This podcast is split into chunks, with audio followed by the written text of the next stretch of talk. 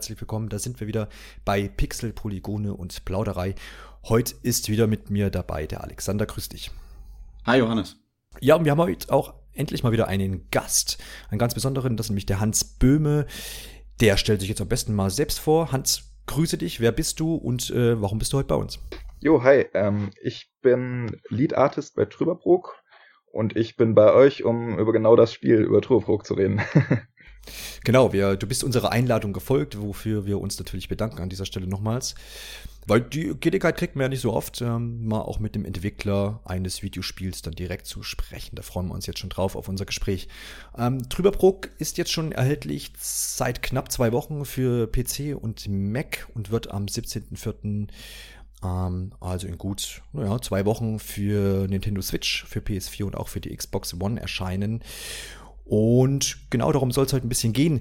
Du hast gerade gesagt, du bist Lead Artist ähm, bei eurem kleinen Entwicklerstudio. Also ihr gehört ja zur ähm, Bild- und Tonfabrik, die normalerweise so Fernsehproduktionen machen. Hauptsächlich Jan Böhmermann äh, Sachen, aber auch noch vieles andere. Äh, für Sportschau habe ich gesehen, habt ihr äh, so ein paar Animationen und so ein Kram gemacht. Wie hat man sich das vorzustellen? Ist das, habt ihr, seid ihr eine völlig eigene Sparte jetzt in der Videospielentwicklung oder ist das alles ein bisschen vermischt?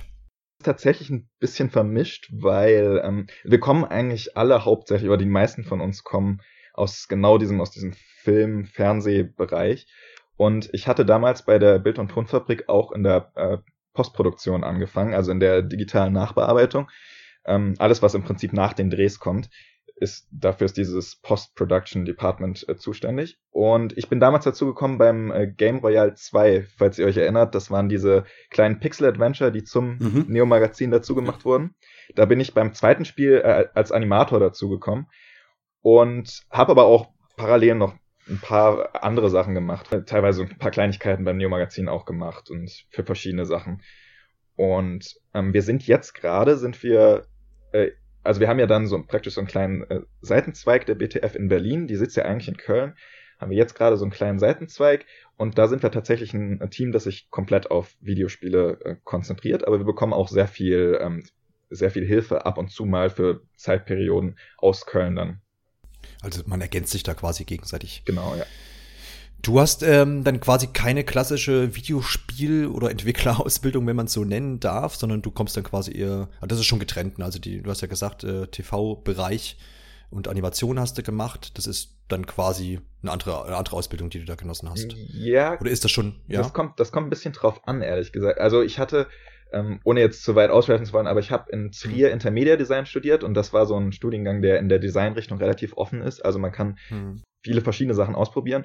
Und am Anfang war, ich war schon immer interessiert an Games, aber am Anfang war da das Angebot einfach nicht so breit und ich habe mich dann viel für Animation und für 3D-Filme und so weiter interessiert und auch für Realfilme ein paar Sachen gemacht. Und ähm, dann später wurde aber das Angebot immer größer und dann habe ich auch einiges mit Games gemacht. Also in meiner Ausbildung kam auch ähm, einiges an Games vor. Und ich würde auch sagen, dass, also auch die, die in unserem Team vorher nicht so viel Berührungspunkte damit haben, vor allem was diesen 3D-Bereich angeht, ähm, da ist Post-Production und also für Film und Fernsehen und äh, für Spiele ist relativ nah beieinander. Also die Grundprinzipien, nach denen man ein 3D-Modell baut, sind eigentlich für Filme und für Computerspiele relativ ähnlich, nur dass ähm, sie eben bei Spielen viel einfacher sein müssen, weil sie ja viel schneller dargestellt werden müssen. Aber da kann dann schon sehr viel Know-how übertragen werden. Okay, interessant. Also das heißt, ähm, das, was da wahrscheinlich dann so ein bisschen äh, nicht mit dabei gewesen ist, nämlich die ganze Videospieltheorie, ähm, das ist ja dann auch nochmal wahrscheinlich sehr speziell, aber das sind ja auch Sachen, die man ähm, über die Zeit wahrscheinlich lernt und dann durchs eigene Spielen wahrscheinlich. Ja, genau, so da, da, da, kommt, bekommt, ne? da kommt durchs eigene Spielen kommt da auch ein bisschen was dazu. Aber ich hatte auch ähm, zwei Semester, glaube ich, hatte ich mich auch, ähm, hatte ich Game Design als Kurs und hatte auch mhm. ähm, ein Buch dazu schon gelesen und ähm, ich hatte mich da tatsächlich auch schon auch mit den theoretischen Grundlagen auseinandergesetzt, genauso ähm, der äh, praktisch der derjenige, der das alles so ins Leben gerufen hat, der Florian Köhne, der das auch äh, geschrieben hat, der hatte auch im Studium mal Berührungspunkte mit theoretischem Game Design und auch mit praktischem Game Design, aber auch eher so ähm, mal dazu zu seinem ansonsten ein bisschen breiter gefächerten Designstudium. Also wir hatten schon ähm, vorher die meisten von uns leichte Berührungspunkte und auch durch diese Game Royals ähm, konnte man ja einfach schon so ein paar Kleinigkeiten ausprobieren. Genau, das waren quasi so die zwei Feldversuche, wenn man es so nennen genau, will. Ne? Ja. Also, oder zumindest konntet ihr euch da, äh, mit, wie du schon sagtest, einfach ausprobieren. Mhm. Okay, wir machen weiter mit schnelle Frage und äh, schnelle Antwort. Das heißt, wir stellen Fragen, du antwortest, äh, so wie wir das die ganze Zeit schon machen, nur jetzt im, im Schnellschussverfahren. Einfach um dich noch ein bisschen kennenzulernen. Mhm. Also, ich fange mal an mit der ersten Frage. Dein erstes Videospiel, Hans? Boah, äh, ganz schnell, okay. Ähm, ich glaube Crash Bandicoot. Zelda oder Mario? Oh, Mario. Konsole oder PC? PC. Dein Mehrspieler Alltime Favorite? Halo 3. Videospiele sind für dich? Ähm, das zurzeit interessanteste Medium. Ähm, Games made in Germany. Kommen immer mehr, gibt's aber leider noch nicht so viele. Was spielst du aktuell? Divinity 2. Stichwort Cloud Gaming. Ja, das wird äh, bald eine sehr große Sache sein, glaube ich. Welchen Charakter fährst du in Mario Kart? Boah, immer unterschiedlich. Meistens random picken einfach. Okay. Und äh, Singleplayer Alltime Favorite. Bioshock wegen der Story, also das erste Bioshock. Okay, dann vielen Dank. Wir können ja mal eine kurze Frage anschließen. Ähm, wie siehst du die, die Entwicklung des Entwicklerstudios bezüglich Bioshock? ist, ist, ist, ja leider nicht mehr so, wie es bei Bioshock mal war. Ne? Ähm, das würde man vermisste wahrscheinlich jetzt, wenn das eins deiner Lieblingsspiele ist. Ja. Wie, äh, worauf, also beziehst du dich damit, die Entwicklung? Ja, es gibt ja nicht mehr die typischen Bioshock-Spiele so, letztendlich, ja. die so storylastig ja, sind. Ne? Also. Aber ja, ich, also ich muss auch sagen, ich fand auch ähm, zwei und äh, in, äh, Infinite, fand Infinite. ich fand ich auch gut, aber irgendwas war es beim ersten, also beim beim zweiten bei äh, beim bei Infinite, das war auch interessantes Storytelling, aber da war einfach beim Worldbuilding was eine Komponente anders, die mir ähm, nicht so gut gepasst hat und ich glaube auch, sogar wenn es das Studio noch geben könnte, wäre es schwierig so in für mich persönlich da nochmal an Bioshock 1 ranzukommen, weil das auch eine relativ spezielle äh, Zeit in meinem Leben war, wo ich dann an so eine interessante Thematik herangeführt wurde, an diesen Objektivismus, der da immer, das ist immer so ein Keyword, das äh, mit Bioshock 1 in Verbindung gebracht wird. Und ich fand das einfach super interessant, weil ich damals auch so ein bisschen mehr die Einstellung hatte, ähm, wenn jeder an sich selbst denkt, ist an jeden gedacht, ne? Und äh, Bioshock zerlegt ja diese, diese Ansicht so ein kleines bisschen, also widerspricht dem Objektivismus. Und das war einfach eine super interessante Zeit für mich. Und von daher, ähm, glaube ich, wird es auch schwer, da nochmal dran zu kommen. So. Das ist interessant, weil ähm, ähm, es hört man oft, dass Leute sagen, sie haben irgendwie, mögen irgendein Spiel besonders und das ist dann, wenn man dann mal so guckt, aus, aus, aus äh, Kritikersicht nicht immer gleich dann das 10 von 10 Spiel, ja. sondern es sind manchmal, wird verknüpft irgendwie mit äh, eigenen Lebensinhalten und das macht, finde ich interessant, dass das Medium das äh, mittlerweile auch schon geschafft hat, dass man das dann, dass man da so Parallelen hat und das eben dann Spiel besonders mag, weil man gerade in irgendeiner bestimmten Lebensphase ist oder es einfach Themen behandelt, die einen betreffen irgendwie. Ja. Das finde ich auch tatsächlich am spannendsten. Also wenn ähm, Computerspiele, wenn sie zum Beispiel auch nicht, ähm, wie du gerade schon sagtest, wenn sie nicht so ein, so ein gepolishtes Allrounder-Ding sind und trotzdem bei Leuten ganz starke Emotionen auslösen, das ist, glaube ich, auch so mit eine der größten Stärken des Mediums, weil sich ja jeder persönlich reinbringen muss. Ja, absolut. Gut, dann gehen wir mal zurück nach Trüberbrook. Und äh, ich würde sagen, äh, Hans, für alle, die jetzt von Trüberbrook noch gar nichts wissen, kannst du mal das Spiel so kurz und knapp äh, uns vorstellen. Alles klar. Worum geht's? Ich, vers genau. ich versuche so kurz und knapp wie möglich. also Trüberbrook ist ein ähm, Adventure-Game, das sich sehr stark an alten äh, Adventures der alten Schule, Monkey Island oder LucasArts Games orientiert, aber auch das Ganze nochmal ein bisschen versucht neu aufzurollen. Und in Trüberbrook ist eine, ähm, kommt ein amerikanischer Physikstudent in ein ganz abgelegenes deutsches äh, Dörfchen in den 60ern und hofft dort seine ähm, Dissertation über Physik fertig schreiben zu können, aber direkt im ersten Abend werden ihm seine Aufzeichnungen gestohlen und die Form, vor, vormals so ähm, stille Umgebung um ihn herum, dieses eingeschlafene Örtchen, bekommt plötzlich einen ganz anderen Touch und er versucht diese ähm, diese Aufzeichnung wiederzufinden, trifft dabei Greta Lemke, eine abenteuerlustigere, lustige ähm, Paläoanthropologin. Ich hoffe, ich habe das richtig zitiert. ähm, und ähm, macht sich dann mit ihr auf ein Abenteuer und findet tatsächlich heraus, dass unter diesem verschlafenen Örtchen noch viel mehr steckt, als es zuerst den Anschein hat. Okay, ähm, das ist jetzt, da sage ich mal schon, äh, ja, sagen wir mal, eigener Ansatz mhm. für eine Geschichte. Also schon ziemlich ungewöhnlich. Ähm, deswegen so von mir die Frage, ähm, wie es überhaupt zu Trüberburg kam. Ähm, stand da als erstes so die Idee, diese Geschichte zu erzählen? Oder war es so der Ansatz, wir wollen jetzt nach den ersten beiden äh, Game Royale Spielen ja ein vollwertiges Spiel entwickeln? Aus welcher Richtung kam das denn so? Also, ähm, wir hatten tatsächlich, als die Game Royals gemacht wurden, da war die grobe Idee von Trüberbrook war tatsächlich schon da. Also die Game Royals mhm. wurden auch tatsächlich ein bisschen im, Hinter, im Hinterkopf mit dem Gedanken gemacht, dass man sich einfach mal in dem äh, Genre ausprobiert. Und ähm, soweit ich weiß, äh, lässt sich das bei äh, Florian Köhne, also bei dem ähm, Game Designer und, äh, und Writer, lässt sich das, glaube ich, bis zu fünf Jahre zurückverfolgen, als er mal so mit dieser Idee grob gespielt hat. Ähm, kam, glaube ich, auch so ein bisschen aus dem Gedanken, wir kennen ja alle diese ähm, relativ in Anführungszeichen exotischen Settings, zum Beispiel in den USA, dieses Redneck-Setting, das dann irgendwie mhm. in den Südstaaten spielt. Ähm, und das ist ja für uns super interessant, weil wir uns da in einen Kosmos begeben, der für uns super fremd ist, aber für die Charaktere dort so ein Alltag, so eine, so eine kleine Parallelwelt, von der man normalerweise nichts mitbekommt. Und ähm, ich glaube, die Grundidee war damals, es wäre mal super interessant, das für die internationale, fürs internationale Publikum mal umzudrehen und zu sagen, ähm, so könnte eine solche Geschichte eben im äh, deutschen, in Anführungszeichen, Outback aussehen, also in so einem ganz abgeschiedenen mhm. Teil von Deutschland. Und äh, so hat sich die Story nach und nach entwickelt, ähm, war von Anfang an auch eher als Computerspiel gedacht, nicht als Animationsfilm oder so zum Beispiel, eben weil wir ähm, alle schon Fans des Mediums sind. Und äh, mit diesem besonderen Stil, den ich ja gerade auch ein bisschen vergessen habe zu erwähnen, ähm, hat sich das dann ähm, so eins, eins und eins hat zusammengefunden, weil die Bild- und Tonfabrik hatte vorher schon mal einen Film gemacht mit kleinen äh, Miniatursequenzen. Und ähm, äh, Flo hatte in seiner Bachelorarbeit was mit kleinen Miniaturmodellen schon mal ausprobiert und das hat sich einfach dann als Stil angeboten, weil ja Miniaturwelten auch immer so ein kleines bisschen so Nostalgie und kindliche Verspieltheit erzählen ja, und so hat eins und eins zusammengefunden. Ähm, für alle, die äh, über das Projekt gar nichts wissen, also wir haben bei Trüberbruck versucht, ähm, echte Miniatursets zu bauen und die möglichst detailgetreu und genauso wie wir sie am Set hatten, mit echtem Licht beleuchtet, äh, als 3D-Levels dann in den Computer zu bekommen.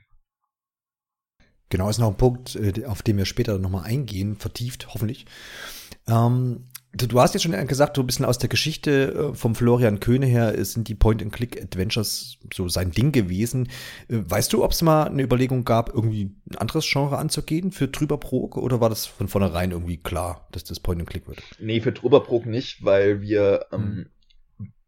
also weil sich dieses Genre, es hat ganz viele Gründe. Zum einen ähm, bietet sich dieses Genre einfach an für Leute, die wie wir, die aus dem Film kommen, weil es relativ ähnlich ist. Es ist auch relativ linear erzählt. Es ist relativ auf äh, Inszenierungen, vor allem bei modernen Adventures, ausgelegt. Und das war einfach eine, ähm, eine, ein, ein Genre in den Computerspielen, das ähm, für uns relativ naheliegend war. Und zum anderen ist es auch so, dass man einfach Geschichten ähm, sehr gut in Adventure Games ähm, erzählen kann, ohne sich zu sehr auf eine ganz besondere Gameplay-Mechanik ähm, konzentrieren zu müssen und die dann auch in beispielsweise schlauchigen langen Levels irgendwie dann auch durchsetzen zu müssen. In Adventure Games hat man ein relativ vorgefertigtes Set. Also die Spieler haben eine Erwartung, wie das aussehen sollte, so ein Adventure Game, wie man interagiert. Und ähm, deswegen war das eigentlich von Anfang an klar. Was nicht heißt, dass wir nicht auch total offen sind für andere Genres. Also ähm, wir sind da auch schon so ein bisschen am Überlegen, was kommen könnte. Und wir hatten ja jetzt auch nochmal eine Förderung bekommen für ein Nachfolgeprojekt, das auch kein Adventure-Game wird. Interessant, vielleicht vermerken wir auch mal für später. Ja, genau, können wir später machen. Kommt, kommt sicherlich dann auch noch. Genau, du hast jetzt die Finanzierung schon angesprochen. Ihr habt da für Trüberbrook auch schon eine Förderung vom Medienbot äh, Brandenburg über 80.000 Euro bekommen. Eine sehr, sehr erfolgreiche Kickstarter-Kampagne, ähm, die, glaube ich, auch für 80.000 angesetzt mhm. war ne, und dann ähm, 200.000 Euro ausgespuckt hat.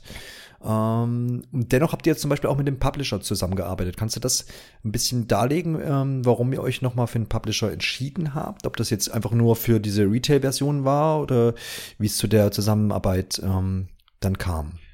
also wir hatten ähm, schon Kontakt beim äh, Game Royale 2 mit Head-Up aufgenommen, mit Head-Up Games und da auch schon mal so ein bisschen die Kooperation ausprobiert und ähm, ich glaube, auch da gibt es verschiedene Gründe, warum wir mit denen zusammenarbeiten. Die haben, HeadUp hat auch schon so ein gewisses Standing in der Branche und wir konnten relativ viel ähm, Know-how von denen, so ein bisschen, ein bisschen was lernen einfach.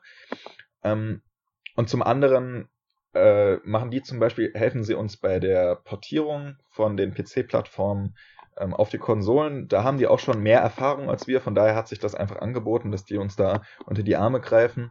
Und ähm, wir haben zwar natürlich ähm, mit der, also haben wir uns um eine Finanzierung gekümmert, allerdings äh, sind Publisher ja auch für viele andere Dinge ähm, zuständig und das ist unter anderem eben Public Relations. Die hatten ein ganz anderes Netzwerk als wir. Also während die BTF schon ein ganz gutes Netzwerk, sag ich mal, in äh, Film und Fernsehen haben, war da relativ wenig vorhanden in Computerspielen und ähm, HeadUp war da schon komplett drin und wissen einfach, wie man ähm, PR in Computerspielen angeht, haben Verbindungen und äh, das ist auch ein ganz großer Teil von dem, was die ähm, mit uns zusammen dann machen jetzt.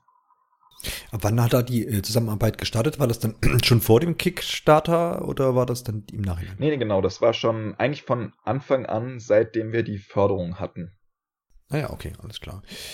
Sehr gut. Ja, also das hat ja letztendlich ist ja auch so der Kontakt zu uns äh, dreien quasi jetzt, wie wir hier sind, äh, hergestellt worden, dann eben über Head Up Games. Ja. Ähm, und ich glaube, dass das, ich glaube, gerade im, also im Indie-Bereich ist ja oft, dass man eben auf Publisher ähm, äh, verzichtet. Ähm, das klappt natürlich auch, gibt es mittlerweile hunderte von Beispielen, wo das sehr gut klappt und wo das natürlich auch seinen Sinn macht. Ähm, wie hast du das empfunden? Ich, wir hatten ähm, auch schon im letzten Jahr Gespräche mit einem anderen deutschen Entwickler, wo, wo auch quasi ein Publisher mit im Spiel war. Man hat oft auch abseits dieses Beispiels manchmal den Eindruck, dass ein Publisher auch für den Entwickler zumindest so ein bisschen Einschnitte in der Freiheit einfach bedeuten. Ne? Das ist, äh, ist ja allzeit bekannt. Man sagt dann irgendwie, es gibt Termindruck, irgendwie das Spiel muss raus, manchmal bis hin zu inhaltlichen Einschnitten, wovon ich jetzt mal nicht ausgehe. Mhm. Ähm, aber kannst du da irgendwie sagen, dass das irgendwie schon einfach ähm, Regeln gibt und äh, stringente Vorgaben, die man irgendwo hat. Ähm, und dass das so ein bisschen Einschnitt in die Freiheit ist, was ja für euch jetzt nicht kein Problem sein muss, aber ähm, kannst du das bestätigen oder sagst du, ähm, wir hatten volle, volle, volle Freihand?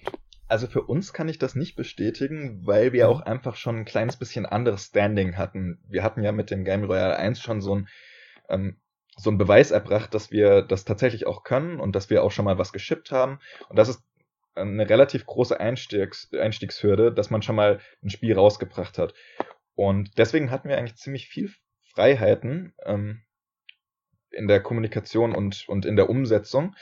Ähm, ich, allerdings kann ich verstehen, dass das für äh, viele andere Indie-Studios ähm, tatsächlich am Anfang immer erstmal ja, also ein Problem in Anführungszeichen ist, dass sie, dass der ähm, Publisher sehr viel mitsprechen möchte, weil die ähm, diese Indie-Studios eben teilweise noch nicht so viel vorzuweisen haben und dann nehmen sich manchmal Publisher eben auch das Recht raus, da ähm, relativ mit, viel Mitspracherecht haben zu wollen. Genau, also ich habe das auch schon öfter mal gehört. Ähm, bei uns war das jetzt eben so, dass wir einfach aus einem anderen Background kommen. Wir sind zwar, also das Kernteam ist super klein von Trüberburg und wir sind auch sehr Indie eigentlich noch, aber die Firma, die dahinter steht, ist ja nochmal eine andere und dann ähm, sind da die Abmachungen natürlich auch ein bisschen anders. Ja, klar. Ich meine, es ist natürlich auch als Publisher äh, sich zu verstehen, wenn da irgendwo, gerade jetzt was Release-Zeiträume angeht, ich meine, es geht ja letztendlich immer um Geld in der Produktion. Und äh, dann, dann ist ja klar, dass da einfach eine Abhängigkeit ja. da ist und dass man irgendwann sagt, ja, dann müsste es dann doch auch mal erscheinen. Und ähm, klar, oft genug werden da irgendwie Projekte dadurch dann irgendwie beschnitten. Ja. Aber schön zu hören, dass es jetzt in eurem Fall eben nicht so war. Ich denke, klar, du hast ja ausreichend auch ähm, Wo du das, dokumentiert, dass einfach ähm, die Ausgangslage besser, also gut einfach war für euch dann, ja. Wo du das, äh, sorry, dass ja nochmal so reinfällt, aber wo du das ähm, äh, gerade nochmal erwähnt hast, tatsächlich wurden von äh, Header wurden uns schon so äh, Daten genannt, dann und dann solltet ihr es möglichst rausbringen. Und da waren dann natürlich auch, war immer ziemlich viel dran gekoppelt, ein großer ähm, Rattenschwanz. Und deswegen war es auch schwierig, da zu sagen, nee, okay, da, da können wir nicht rauskommen. Also wir hatten es natürlich äh, tatsächlich einmal verschoben, das Release-Date.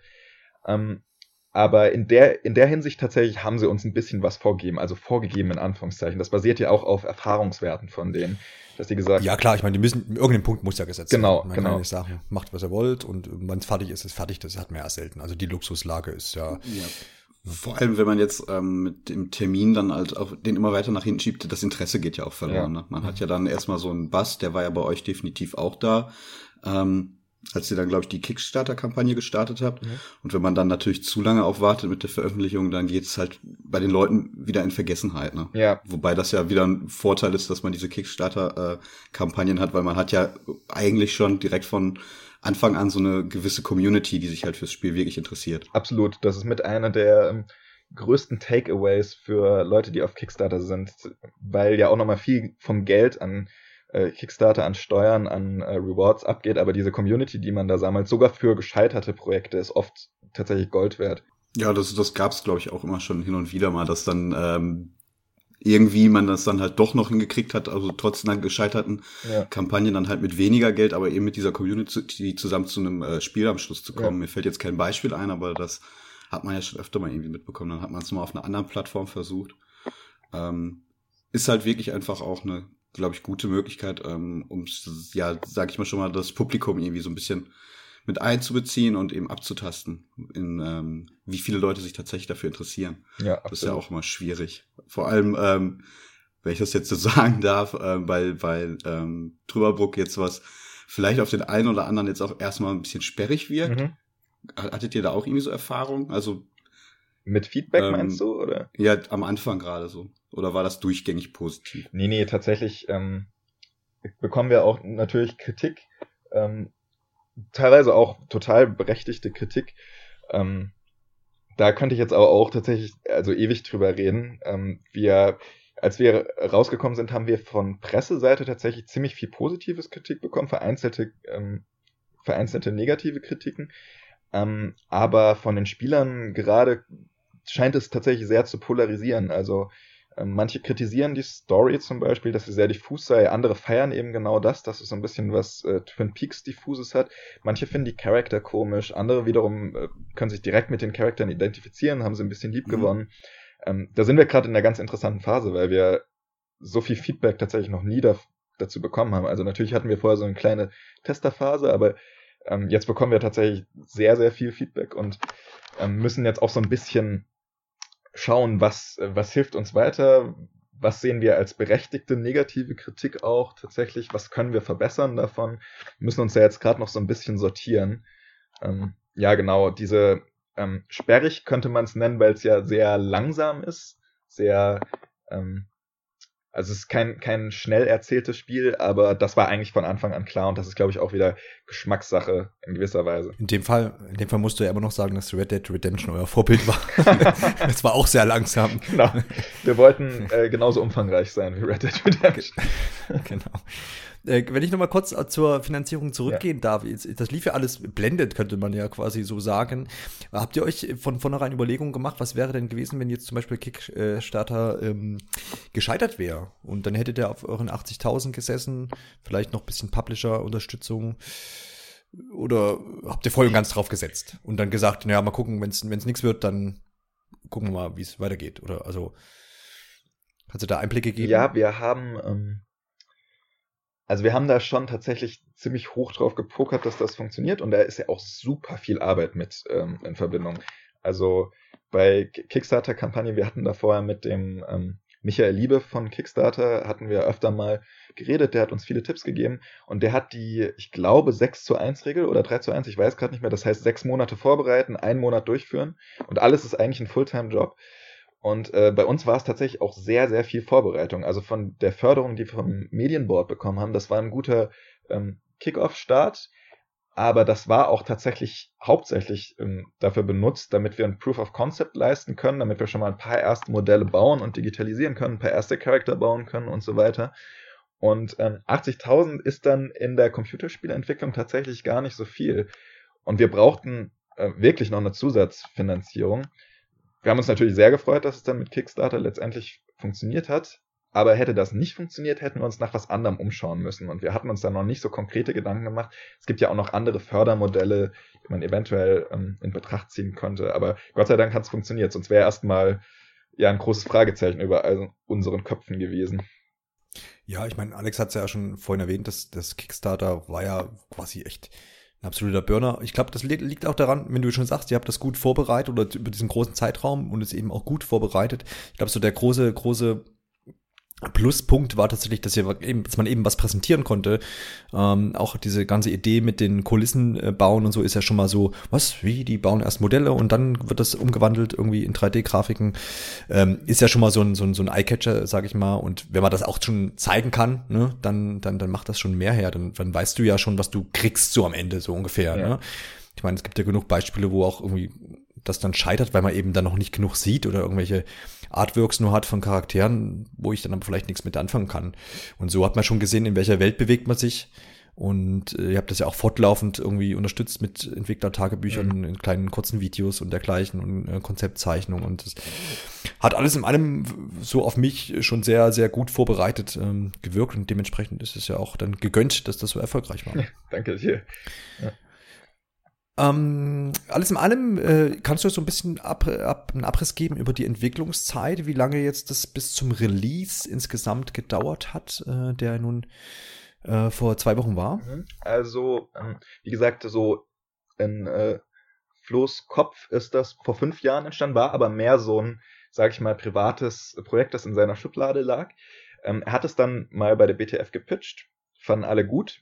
Ähm, aber es waren tatsächlich einfach nicht so die Kapazitäten da, das umzusetzen. So richtig los ging das dann vor, lasst mich nicht lügen, ich glaube zweieinhalb Jahren eben mit der ähm, Förderung durch das Medienboard Berlin-Brandenburg hier.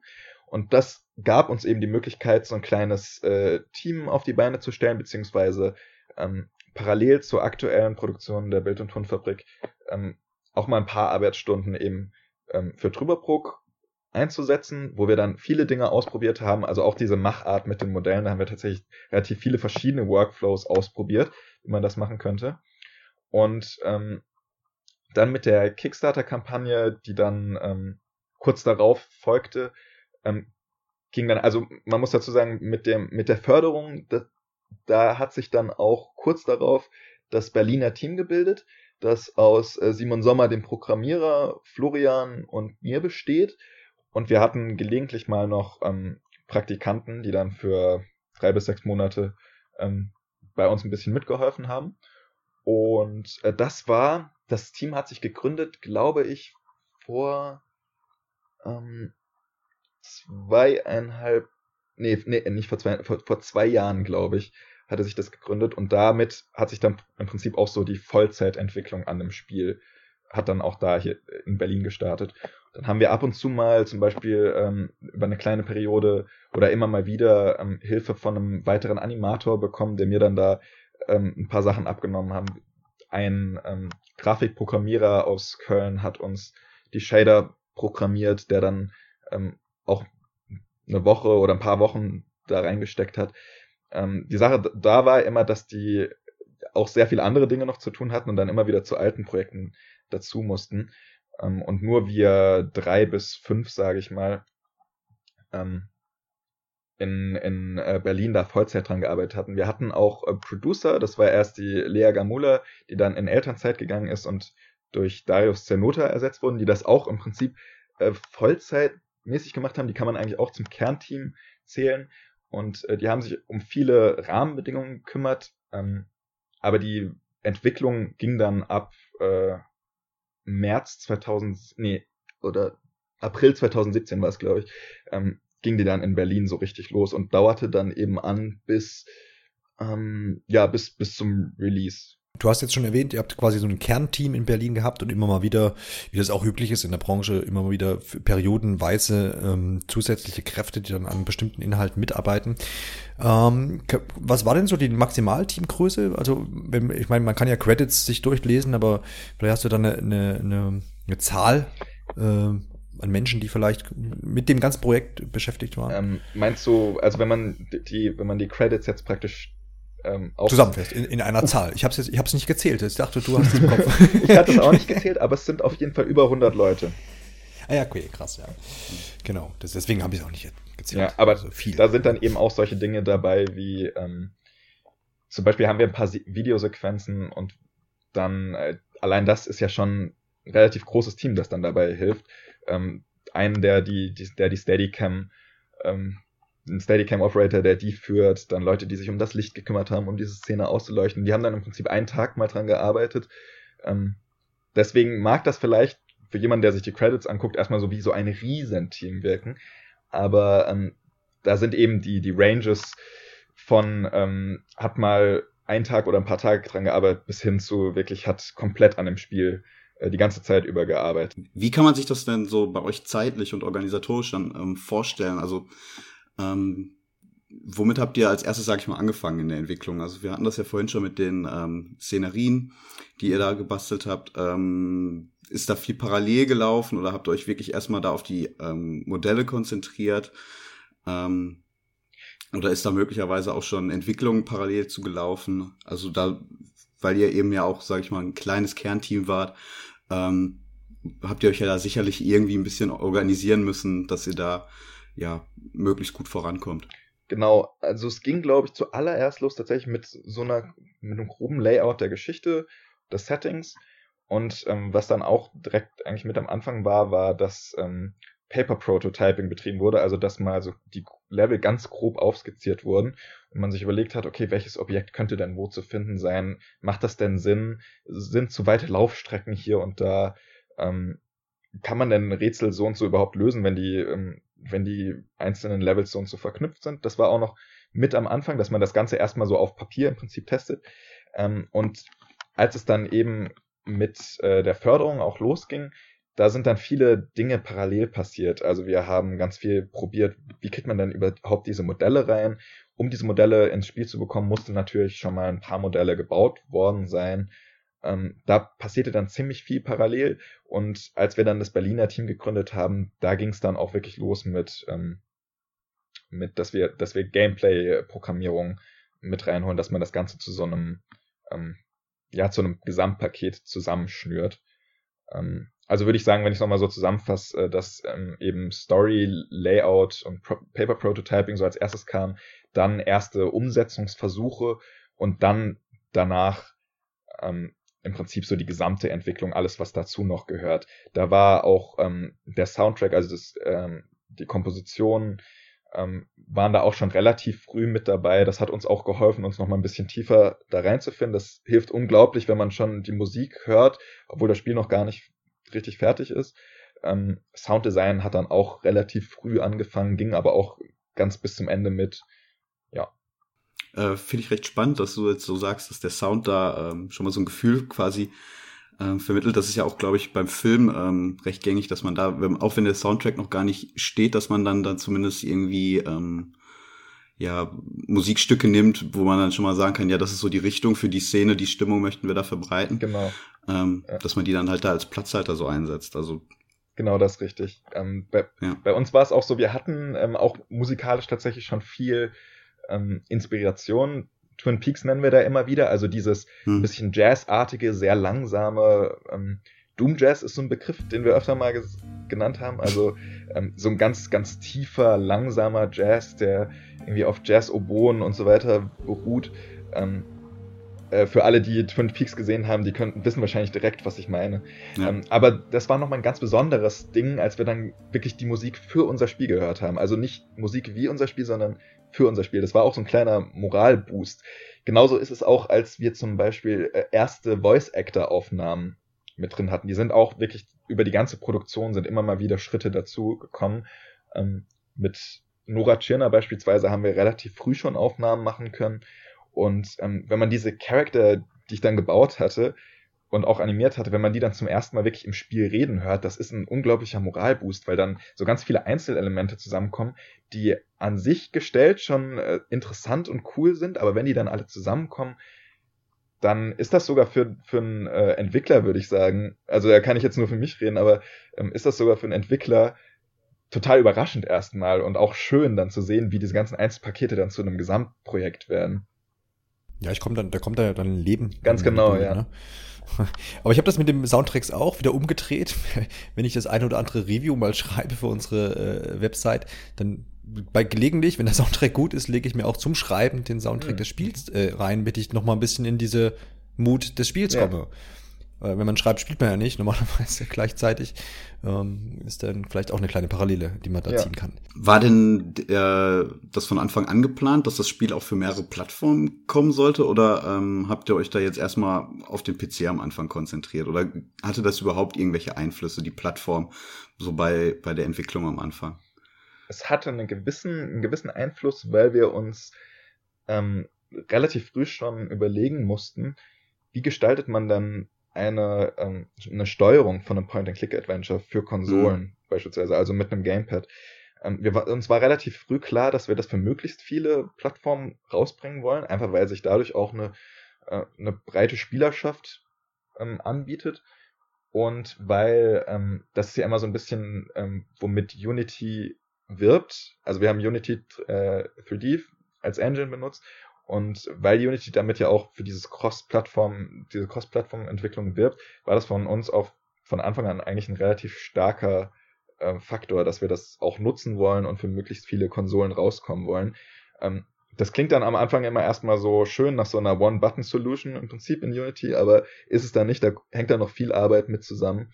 Aber ähm, bei der Steuerung hat sich tatsächlich am Anfang am meisten gezeigt. Also wir haben schon primär am Anfang für ähm, PC entwickelt, weil wir halt eben auch auf einem PC entwickeln und ähm, HeadUp hat uns dann viel geholfen bei der Portierung. Aber gerade das mit den Controllern, auch weil man ja mit dem Controller am PC äh, spielen kann, aber vor allem auch, weil es eben dann später für Plattformen rauskommen soll, wo es nur mit dem Controller gespielt werden kann, haben wir uns direkt überlegt, okay, wie können wir das dann machen? Ähm, so eine eigentlich relativ eingefleischte äh, Steuerung, die ist ja die ist ja, ähm, ich meine, es heißt ja schon Point and Click. Das ist ja super schwierig irgendwie zu übersetzen auf Bend and Thumb oder wie auch immer.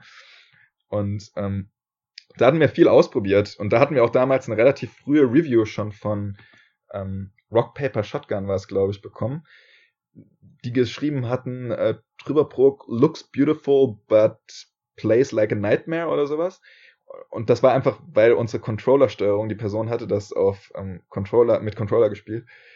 Und äh, die war damals auch noch ein bisschen seltsam, wir, weil wir einen Ansatz hatten, der, glaube ich, nicht so gut funktioniert hat. Und dann haben wir uns da nochmal dran gesetzt und das noch mehr ausgefuchst. Und ich glaube, mittlerweile sind die meisten mit der Controller-Steuerung ziemlich zufrieden. Also wir auf jeden Fall. Wir haben jetzt, ich habe es ja eingangs erwähnt, vor zwei Wochen den PC-Release gehabt und jetzt am 17.04 folgenden, die Konsolenversion. Ähm, warum gibt es denn überhaupt einen äh, zeitlich versetzten Release? Äh, habt ihr das von Anfang an geplant? Wolltet ihr vielleicht äh, gleichzeitig erscheinen oder habt ihr gesagt, wir machen mal PC und dann den Rest äh, ähm, muss dann quasi noch ein bisschen poliert werden und dann geht das raus? Tatsächlich wäre es super toll gewesen, wenn wir alles gleichzeitig hätten rausbringen können, weil das ja immer noch mal ein viel größerer Impact ist, wenn das für ganz viele Plattformen gleichzeitig rauskommt. Und zwar auch von Anfang an unser Ziel eigentlich. Da hat sich dann aber die Realität eingemischt, weil das ja oft, ähm, also dieses Einreichungsverfahren für verschiedene Stores, ähm, kann sich ziemlich lange ziehen. Und bei Steam ist das relativ äh, unmittelbar. Ähm, aber bei solchen Stores, zum Beispiel beim PlayStation Store, beim Microsoft oder auch für die Switch, da muss man äh, das einreichen. Das wird dann von denen getestet, ob es kompatibel mit der Hardware ist. Ähm, da wird es auf Bugs getestet. Und das ist dann so ein Vorn und Zurück. Wenn die dann etwas finden, dann muss man denen eine neue Version schicken und dadurch hat sich das einfach ein klein bisschen verzögert, sodass wir gesagt haben, okay, wir können da keine ähm, gute Qualität liefern, wenn wir das nicht noch ein bisschen weiter nach hinten stecken. Und deswegen haben wir dann die ganzen Konsolen-Releases ähm, weiter hinten angesetzt. Ja, es gibt ja da auch ähm, ganz verschiedene Vorgaben. Du hast ja jetzt gerade erwähnt aus den einzelnen Konsolenlagern, will ich es mal nennen. Ähm, das reicht ja von von von ähm, äh, Button-Bezeichnungen, die quasi ähm, dann, ich weiß nicht, ob das bei Sony oder bei Nintendo ist, irgendjemand oder auch bei Microsoft, die das direkt auch vorgeben. Ich glaube, es ist Sony, die dieses Layout, dieses, was man eben auf dem Controller auch hat, diesen Button quasi dann auch vorgibt. Und ähm, bei irgendjemand anderen ist es offener. Da kann der äh, der A-Button aussehen wie er halt will. Er muss halt als A-Button erkennbar sein, aber er muss nicht dem Original entsprechen. Und solche Dinge, ne? Also, du hast ja schon erwähnt, dass Head-Up durch äh, geholfen hat. Wahrscheinlich hast du dann damit gar nicht so viel zu tun gehabt. Nee, ne? tatsächlich habe ich damit nicht so viel zu tun gehabt. Und wir haben auch ähm, relativ wenig ähm, Erklärung, einfach weil die Steuerung auch so simpel ist. Das heißt, mit diesem, das Problem, das du gerade da geschildert hast, da hatten wir zum Glück nicht so viel Berührungspunkte mit. Weil dann steht mal eben in einem ähm, Text unten, benutze I, um das Inventar zu sehen, aber das war's dann auch schon. Also ähm, bei, dann nicht I bei, bei, ähm, bei den Konsolen, da wäre es dann Schultertaste. Ähm, genau, aber da haben wir dann einfach die, die Bezeichnung ausgewechselt. Da hatten wir zum Glück, eben weil die Steuerung so, so simpel ist, nicht so viele Berührungspunkte, aber es gibt noch ganz, ganz viele andere Dinge. Also das geht schon bei Achievements los, die auf jeder Plattform anders sind. Wenn es die denn ja. gibt, genau. Also du kannst, äh, ich hätte noch eine Frage gehabt bezüglich der Arbeit generell mit Nintendo, weil wir relativ Nintendo-orientiert mhm. sind mit unserer Plattform. Ähm, da, da steckst du aber dann wahrscheinlich auch nicht drin, weil das dann wahrscheinlich auch drin über den Publisher Genau, lief, ne? relativ wenig, ja. Genau. Ähm, ich weiß nicht, vielleicht kannst du zumindest aber da was sagen zur, ähm, wir haben ja jetzt nicht immer so, wir sind ja aus dem Konsol, aus der Konsolensparte äh, letztendlich hier und ähm, man hört oft von vielen Entwicklern, was man so liest und hört, dass das ähm, für die Switch es sich gut entwickeln lässt und dass das da auch vom Portierungsmöglichkeiten äh, quasi auch alles wunderbar ist. Ich meine, wir haben viele große Titel, die mittlerweile auch für die Konsole erschienen sind, was man vielleicht vorher gar nicht für möglich gehalten hätte. Kannst du da einen Einblick geben, wo du sagst, hey, äh, irgendwie, das ist auch eine Hardware, mit der sich gut arbeiten lässt? Ja, also das ist tatsächlich, ich kann das aus äh, Grafikseite, kann ich das tatsächlich ein bisschen beantworten. Ähm, mhm. Tatsächlich war es ähm, ganz angenehm, so wie ich das mitbekommen habe. Wir standen da ja auch ähm, in Kontakt mit HeadUp relativ eng. Ähm, so wie ich das mitbekommen habe, war das kein so großes Problem. Die, ähm, die Kommunikation ist da natürlich ein bisschen äh, träger, weil wir auch ähm, Cartridges herstellen für Trüberbrook und das muss dann tatsächlich in Japan äh, müssen die hergestellt werden und das sind einfach immer sehr lange Kommunikationswege. Von ähm, der von der Grafikseite aus kann ich sagen, dass es für uns ein kleines bisschen ähm, ein kleines bisschen schwierig war, weil äh, wir, also weil die, weil die Switch ja nochmal andere ähm, Hardware mitbringt als die, als PCs oder ähm, Konsolen. Obwohl die Switch ja schon relativ, relativ gute Hardware hat, also relativ äh, kleines, kompaktes, mächtiges Ding ist, ist das nochmal. Ist halt eine andere Architektur wahrscheinlich, genau. ne? Also als, als ja, ja, und das ist auch, ähm, also sie kann dann trotzdem letztendlich natürlich nicht so viel leisten wie diese Next-Gen-Konsolen. Und äh, da kann ich so aus meiner persönlichen äh, Sicht sagen, dass wir da dann die Grafikeinstellungen ein bisschen runterschrauben mussten, was natürlich schade ist. Ähm, aber das hängt dann einfach damit zusammen, dass man so eine kleine portable Plattform hat, die man mit sich rum, rumtragen kann. Ja, das, das sind ja Switch-Spieler gewohnt und das ist, äh, ist ja auch nicht immer schlimm. Also das ist ja, gerade, das haben wir ja auch oft genug in anderen Episoden diskutiert, dass gerade dieser, ähm, die Option, es eben mobil spielen zu können, dann einfach schwerer wiegt und dann das mit der Zeit des Spielens dann auch mal einfach vergisst. Also wenn, wir, wenn ich jetzt gerade an Titel wie Doom denke, was ja wirklich eklatant schlechter aussieht äh, auf einer Switch, äh, es mir aber trotzdem riesigen Spaß gemacht hat, weil man das, finde ich, mit einer Zeit dann irgendwo ignoriert. Und äh, wenn das, solange das Spiel stark genug ist, sage ich mal, mhm. äh, wird dann dieser, diese Grafik quasi da ein bisschen ausgeblendet. Ja, genau, bei uns ähm, ist ja die Grafik schon relativ großer Bestandteil, um sich in diese Welt einzufügen. Ne? Und unsere Machart funktioniert natürlich auch auf der Switch. Also wir haben ja, wir legen ja Fotos dem Ganzen zugrunde von den Sets und das funktioniert natürlich, äh, funktioniert natürlich auch auf der Switch ähm, genauso gut wie auf allen anderen. Und ich habe auch immer besonders viel Wert darauf gelegt ähm, in der Kommunikation mit HeadUp, dass die Texturen eben nicht runtergeschraubt werden und matschig werden, weil das ganz, ganz wichtig ist, dass eben die Fotos so scharf wie möglich auf diese 3D-Modelle Modelle gelegt werden. Wo man dann allerdings Abzüge machen muss, ist beispielsweise bei der Kantenglättung der Charakter. Und ähm, die Charakter sind alle in Echtzeit beleuchtet, ähm, weil sie ja auch in Echtzeit auf äh, Licht und Schatten je nach Set, also wenn sie irgendwo mal Schatten abbekommen, müssen die darauf ja reagieren. Das heißt, die müssen einem leicht anderen Workflow folgen, werden eher so wie, ähm, wie man es von Computerspielen kennt, ähm, im Spiel gerendert und äh, da sind dann natürlich ein kleines bisschen Einschränkungen, dass die keine Kantenglättung haben, dass die Schattenqualität äh, viel niedriger sein muss. Und ähm, da geht natürlich so ein klein, also da fallen die dann so ein ganz kleines, minimales Stück ein bisschen mehr raus aus den Sets, als ähm, wenn man seine PC-Einstellung komplett ausmaxen kann. Ähm, genau, aber das Grundprinzip funktioniert trotzdem. Deswegen äh, ist so ein, ist, ist auf Switch rauszubringen eigentlich auch für uns ganz dankbar gewesen. Ja. Ähm, bleib noch mal kurz bei der Switch. Äh, die Switch würde ja theoretisch äh, Eingabemöglichkeiten über Touchscreen und auch äh, letztendlich über eine Zeigeroption, also man hat das glaube ich World of Goo, nutzt da quasi die Gyro-Sensoren, äh, um quasi einen Zeiger darzustellen, wie man es noch von der Wii kennt oder auch von der Wii U über die jeweilige Fernbedienung, wie sich der Controller dort nannte. Ähm, habt ihr über diese Option mal nachgedacht, quasi die, die Steuerung für Switch noch mal extra anzupassen, zu sagen, ein Zeiger wäre ja für den Point-and-Click-Adventure vielleicht gar nicht verkehrt? Erklärt? Ähm, oder habt ihr gesagt, naja, wir wollen das möglichst alles gleich halten auf den Plattformen und haben vielleicht auch gar nicht die Zeit oder ähm, die Manneskraft, da jetzt nochmal extra drauf einzugehen? Genau, letzteres, was du gesagt hast. Also das wäre nochmal ziemlich viel extra Aufwand, ähm, den wir jetzt gerade noch nicht leisten können.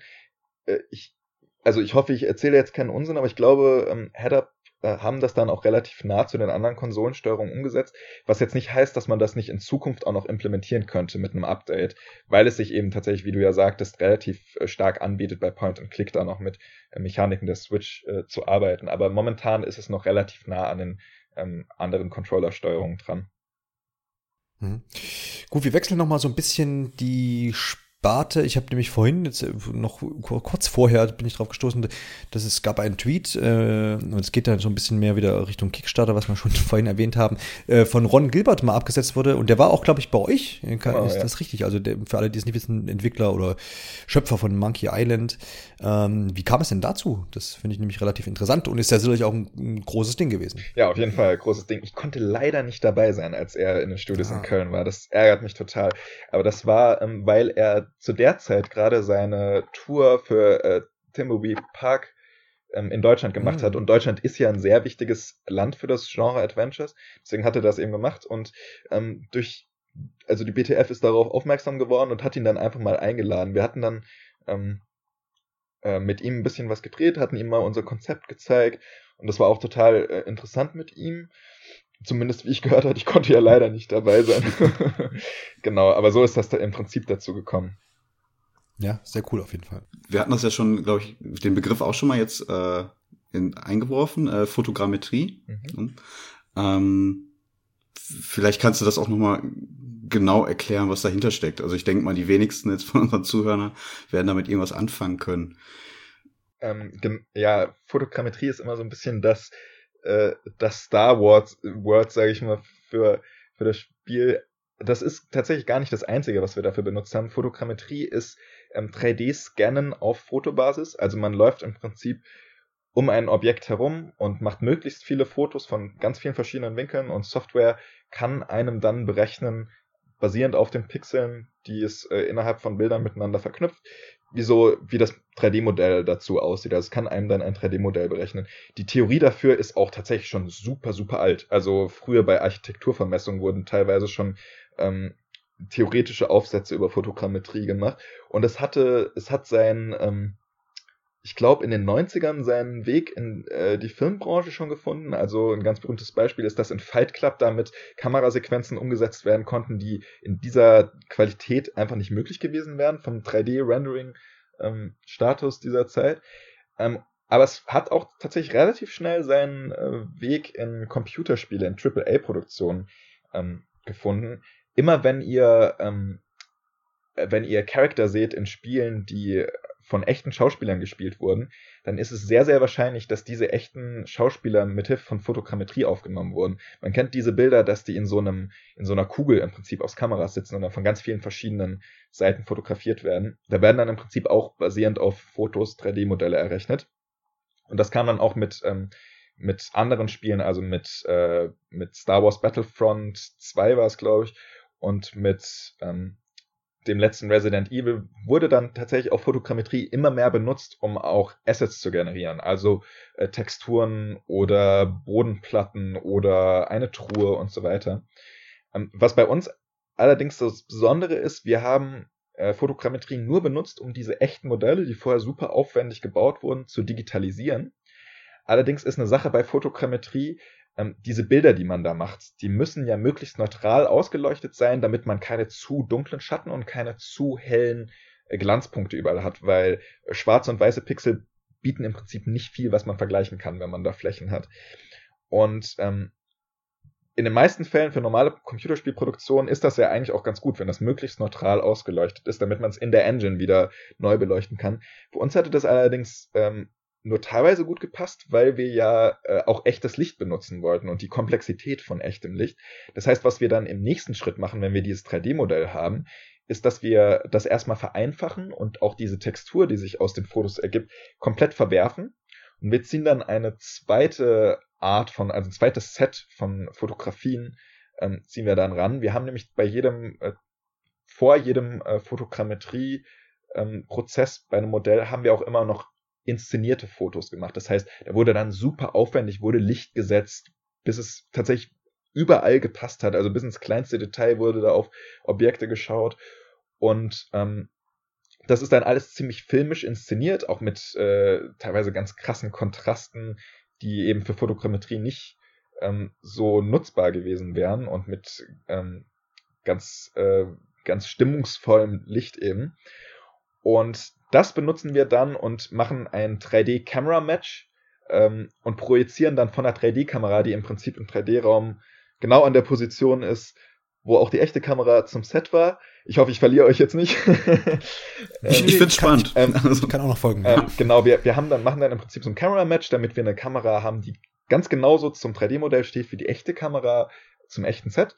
Und was wir dann haben, dann haben wir ein, ähm, eine genaue, also dann haben wir eine genaue Repräsentation und können einfach das Foto, das wir gemacht haben, zurück auf das Modell projizieren. Und dann haben wir zum einen Fotogrammetrie und zum anderen so ein äh, Photo Projection Workflow, der öfter mal bekannt ist aus ähm, Matte Painting Workflows. Also ganz oft ist das so, wenn ihr einen Kinofilm seht oder wenn ihr Game of Thrones oder so zum Beispiel seht und ihr seht Objekte, die relativ weit im Hintergrund sind, aber so ein kleines bisschen 3D-Parallax, also Verschiebungseffekte haben, dann ist das ganz oft so, dass da einfach tatsächlich 2D-Bilder auf ganz einfache 3D-Geometrie projiziert werden. Und so ähnlich haben wir das auch gemacht und haben eben zum einen den Vorteil, dass die 3D-Modelle sehr ähm, detailliert und von den Proportionen ganz genau an den echten Modellen sind und haben zum anderen den Vorteil, dass wir ähm, die ganzen Farben für die Texturen und das Licht, das ja in diesen Farben mit drin ist von den Fotos, dass wir das ähm, eben von, von Fotos wiederum bekommen. Und da bekommen wir diesen ganz äh, eigenen Stil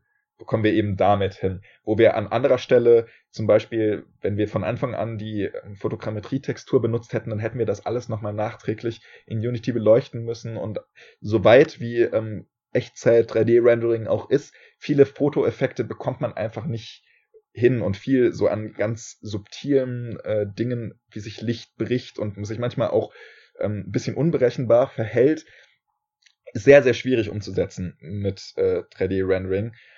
Und äh, das hätte einfach viel mehr Zeit gekostet, so einen Detailgrad nur mit äh, digitalem Licht hinzubekommen.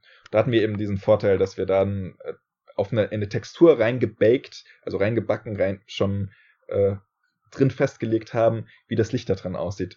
Das bringt dann wiederum natürlich andere Herausforderungen mit sich. Also zum Beispiel, wenn ähm, ein Haus in der Szene Schatten wirft und der Charakter da rumläuft, dann muss zum Beispiel die Engine wissen, okay, hier ist schon ein Schatten im Bild, hier kann der Charakter noch Schatten hinwerfen. Dafür haben wir dann speziellen Shader geschrieben. Da will ich jetzt auch nicht zu sehr ins Detail gehen, weil das sehr, sehr nerdig wird. Ähm, genau, aber ähm, das funktioniert eben auch bei uns besonders gut, weil wir diese 2D-Adventure oder zweieinhalb D-Adventure-Sicht haben. Das heißt, wir haben schon 3D-Modelle und der Charakter bewegt sich auch im 3D-Raum durch die Sets. Allerdings fährt die Kamera meistens von links nach rechts oder von oben nach unten, aber selten kann man wirklich auch einen Kameraschwenk sehen, der über, sage ich mal, 30 ähm, bis 60 Grad geht. Äh, der Workflow müsste noch mal ein bisschen angepasst werden, wenn man das zum Beispiel für so ein Computerspiel machen wollte, das ein Ego-Shooter zum Beispiel oder ein First-Person-Game, wo man wirklich ein Objekt von allen Seiten sehen kann. Da wir von Anfang an eigentlich wussten, das soll so ein bisschen klassisches Point-and-Click werden, wo man immer aus Totalen auf den Charakter schaut, ähm, bot sich das eben für uns an, das immer nur mit einem Foto aus einem Winkel projiziert zu machen mega interessanter Einblick auf jeden Fall. Ich weiß nicht, in den USA gibt es, ich weiß nicht, in welchem Zusammenhang ich das aufgeschnappt habe, aber auch so ein riesiges Studio, was wirklich eine ganze Halle ist, wo wirklich auch Kameras in 3D um den Charakter quasi, also um den Schauspieler dann in dem Fall rumfahren. Äh, ich weiß nicht, ob das das gleiche ist oder ob es da einfach nur um ähm, äh, fehlt mir gerade der Begriff. Motion Capturing? Um das Motion, genau, um Motion Capturing geht oder ob es da auch quasi um das, das, das ähm, ja, Portieren einer äh, realen Welt in, in, in, in äh, Engine geht. Aber auf jeden Fall äh, scheint sich da auf jeden Fall auch so ein bisschen was zu entwickeln ne, auf, dem, auf dem Gebiet, dass man so ein, ich weiß nicht, ob das eine, prinzipiell eine Tendenz ist, weil du jetzt auch Resident Evil ähm, 2 erwähnt hast, dass man gar nicht mehr so von Grund auf alles irgendwie am Computer schreibt und zeichnet und ähm, animiert, oder animiert schon, aber entwickelt. Mhm. Dass man da einfach mit dieser ganzen, ich nenne es jetzt mal laienhaft Scan-Technologie, ähm, tats tatsächlich irgendwie. Ähm, also ist eine Tendenz zu erkennen quasi, ne? Ja, also, würde ich schon sagen. Die Sache bei, ähm, mhm. bei Fotogrammetrie zum Beispiel ist einfach, dass man so ein mhm. bisschen Unsauberkeit und Detail reinbekommt, das äh, ziemlich schwierig wäre, im Digitalen nachzuahmen weil man, wenn man auch 3D-Modelle baut, Sachen immer relativ perfekt machen will. Und wenn man dann wirklich absichtlich zum Beispiel auf eine Truhe dann wirklich Abnutzungsspuren machen will, dann ähm, kann man das schon sehr überzeugend hinkriegen, aber bei Fotogrammetrie hat man irgendwie so einen gewissen anderen Faktor mit drin, weil das zum Beispiel, wenn man eine, äh, eine alte Truhe fotogrammetriert, das ja wirklich eine alte Truhe ist. Und da so viele Dinge dieser Truhe schon zugestoßen sind, die ähm, relativ schwierig umzusetzen wären oder, oder nicht schwierig, aber mit sehr viel Zeit und Einsatz verbunden wären, das tatsächlich auch alles in so ein 3D-Modell reinzusculpten. Ähm, genau, ich könnte mir vorstellen, dass das so ein bisschen damit zu tun hat, dass das jetzt immer öfter auftaucht.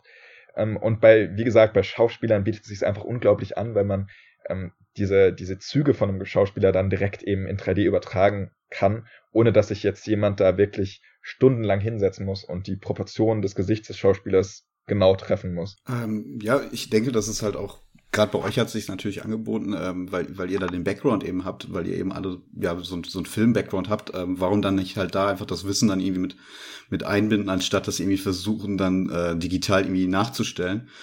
Ähm, Finde ich halt auch ganz spannend, dass, also man hat ja dadurch, dass die, äh, eigentlich schon hat man es schon seit der letzten Konsolengeneration, dadurch, dass man halt immer mehr Leistung zur Verfügung hat, dass halt eben auch äh, Film- und, und Videospielindustrie sich da halt weiter annähern, ähm, viel mehr Hand in Hand arbeiten. Deswegen finde ich das halt gerade bei euch auch so spannend, dass ihr halt eben aus dem Background da kommt und da jetzt halt mit einsteigt. Und eben dann halt auch mit, ähm, sag ich mal, einem ganz anderen Ansatz an, an so eine Gestaltung und äh, Präsentation herangeht als ähm, der gewöhnliche, sage ich mal so, äh, Videospielentwickler das jetzt vielleicht überhaupt könnte oder ja, machen würde. Ja, ja, das, ich, ich glaube, es hilft, ähm, öfter mal auch ein bisschen einfach einen Fokus-Shift zu haben und wenn man mal ein anderes Medium kennengelernt hat, dann die, äh, die Denke aus diesem Medium so ein bisschen auf ein anderes Medium zu übertragen.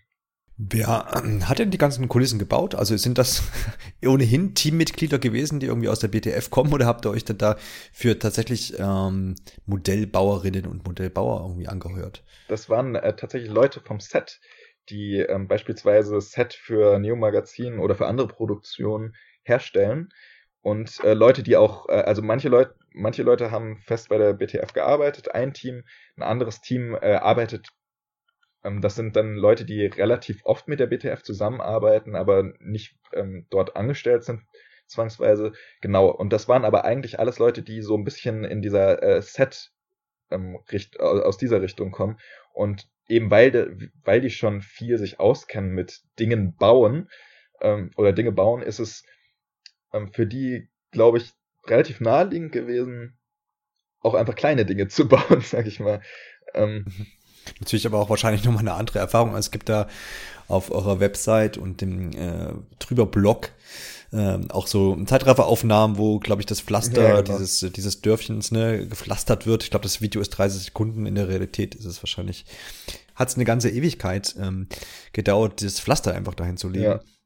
Ähm, klar, natürlich eine Umstellung, aber ist ja, ist ja sehr gut gelungen. Insgesamt kann man ja sagen, dass der ganze Look des Spiels, wir haben vorhin beim Thema Kickstarter schon erwähnt, dass das ja so ein Eyecatcher ist und das tatsächlich auch in der Realität dann, wenn man das Spiel spielt, ähm, sehr, sehr viel hermacht. Ähm, das kann man an der Stelle auf jeden Fall mal sagen. Ähm, gab es denn in dem Zusammenhang Kulissen, die ihr vielleicht gebaut habt und dann tatsächlich die es nicht ins Spiel geschafft haben. Gott sei Dank nicht. Also, ähm, weil so eine, so eine Kulisse, die hat schon immer relativ viel Zeit gebraucht, bis die gebaut wurde. Also tatsächlich ein paar Wochen pro Kulisse kann man schon so sagen. Ich kann jetzt keine genaue Zahl sagen, weil das immer schwierig einzuteilen ist und auch von Kulisse zu Kulisse variiert hat. Aber da sind schon echt viele Arbeitsstunden pro Kulisse reingegangen und Gott sei Dank ähm, mussten wir da oder haben wir da nichts gebaut, was dann letztendlich nicht dazugekommen ist. Das hing eben auch damit zusammen, dass das Spiel von Anfang an eigentlich relativ gut durchgeplant war und wir dann auch wussten, was wir an Sets brauchen und was nicht. Es war eher ähm, das Gegenteil der Fall, dass wir ja in einem ähm, Stretch Goal bei Kickstarter gesagt haben, dass noch ein kleines Mini-Kapitel dazukommt. Und ähm, genau, da haben wir dann tatsächlich eher noch eine Kulisse dazu gebaut, die dann, obwohl alle Kulissen schon äh, gebaut waren und auch schon digitalisiert waren, den gleichen Prozess nochmal für ein Set nochmal komplett relativ weit hinten in der Produktion oder ein bisschen weiter hinten als die anderen Sets nochmal durchgegangen sind. War das der Prolog dann? Genau, das war der Prolog. Gut, dann verlassen wir mal das große Feld der Entwicklung. Da gab es ja schon einen sehr, sehr detaillierten Eindruck und gehen mal in Richtung Gameplay, ähm, Spielmechanik. Ähm, du hast das Spiel, die Spielmechanik ja vorhin eigentlich schon beschrieben. Du hast, äh, es ist ein Point-and-Click-Adventure im herkömmlichen Sinne, wenn man so sagen möchte. Es macht äh, dennoch so ein paar Sachen anders, ähm, indem es, naja, vielleicht etablierte Mechaniken ja eigentlich zurückschraubt. Also man könnte zum Beispiel das Beispiel Inventar anführen, äh, das es zwar bei euch gibt in Trüberbrook, ähm, man kann das sich einblenden lassen. Du hast ja vorhin schon gesagt, über die Taste I auf Konsole dann eben die entsprechende Taste. Ähm, man kann aber dann jetzt nicht davon ausgehen, dass man durch das Inventar irgendwie scrollen kann, irgendwie Gegenstände nochmal näher betrachten kann.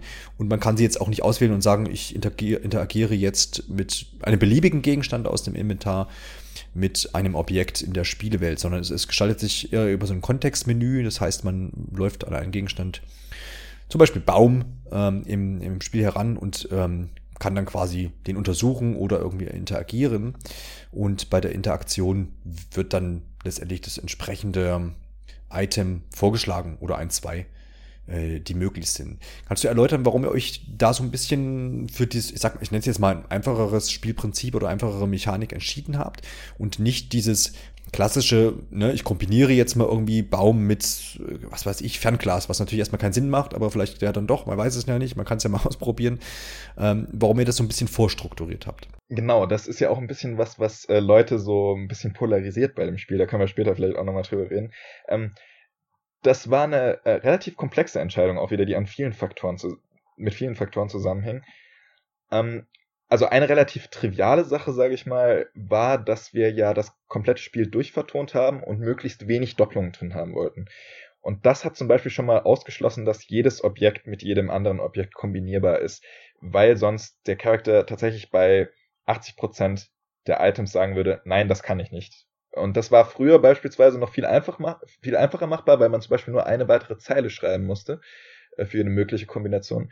Wenn man allerdings immer noch eine weitere Zeile aufnehmen muss mit einem, ähm, mit einem Voice Actor, dann ist das schon nochmal mit sehr viel mehr Produktionsaufwand verbunden. Das war so eine Entscheidung, diese kombinatorische Explosion.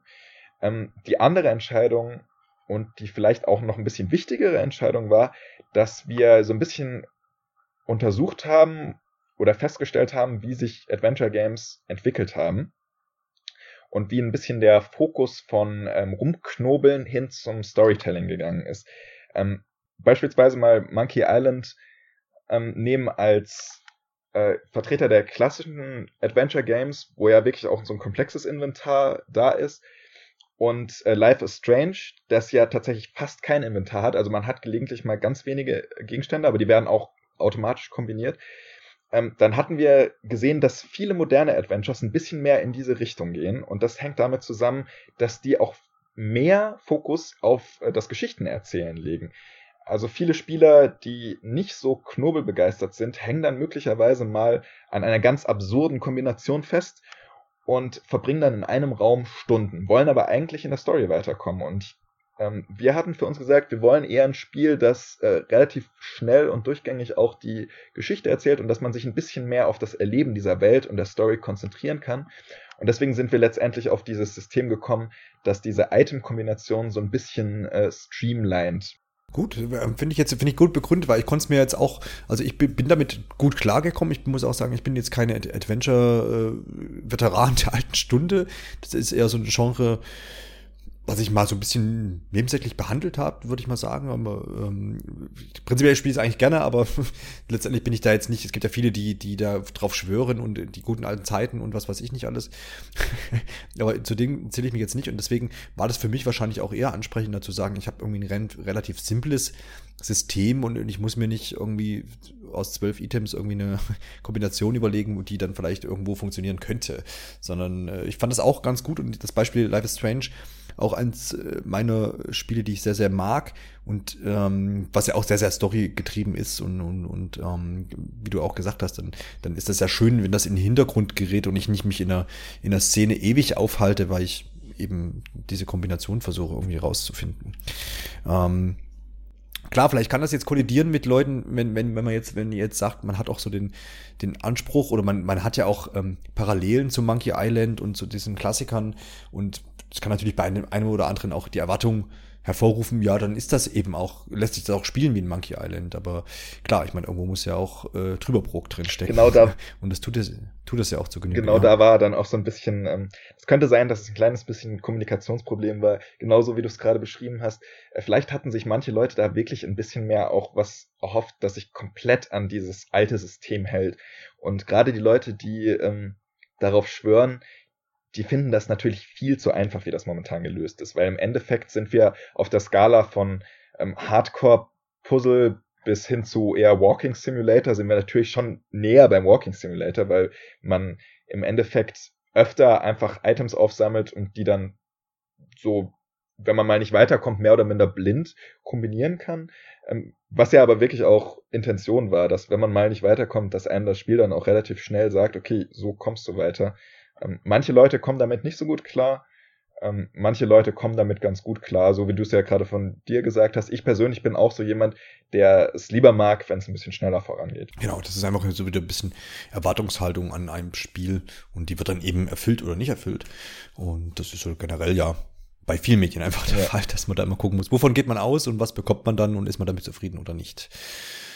Ihr habt auch, äh, auch so ein bisschen äh, gegen ein Hilfesystem äh, entschieden. Also man hat das ja auch oft in den klassischen Adventures, dass man irgendwann mal sagt, hey, jetzt habe ich irgendwie was ausprobiert und ähm, ja, ich komme nicht weiter und dann kann ich hier irgendwie jemand mal fragen oder, oder kann tatsächlich auch ein Fragezeichen anklicken und so sagen, help me, wie geht's denn weiter? Ähm, habt ihr jetzt nicht mit drinne? Ich vermute jetzt mal aus, der, aus, der, aus, dem, aus den Gesprächsminuten, die wir jetzt vorher hatten, äh, ergibt sich daraus, dass es ja letztendlich, ich meine, es gibt schon Situationen, wo man mal ein bisschen rumprobiert und, ne, und mal das ein oder andere Gespräch vielleicht auch doppelt führt mit irgendeinem Charakter und mal dorthin hingeht und dorthin.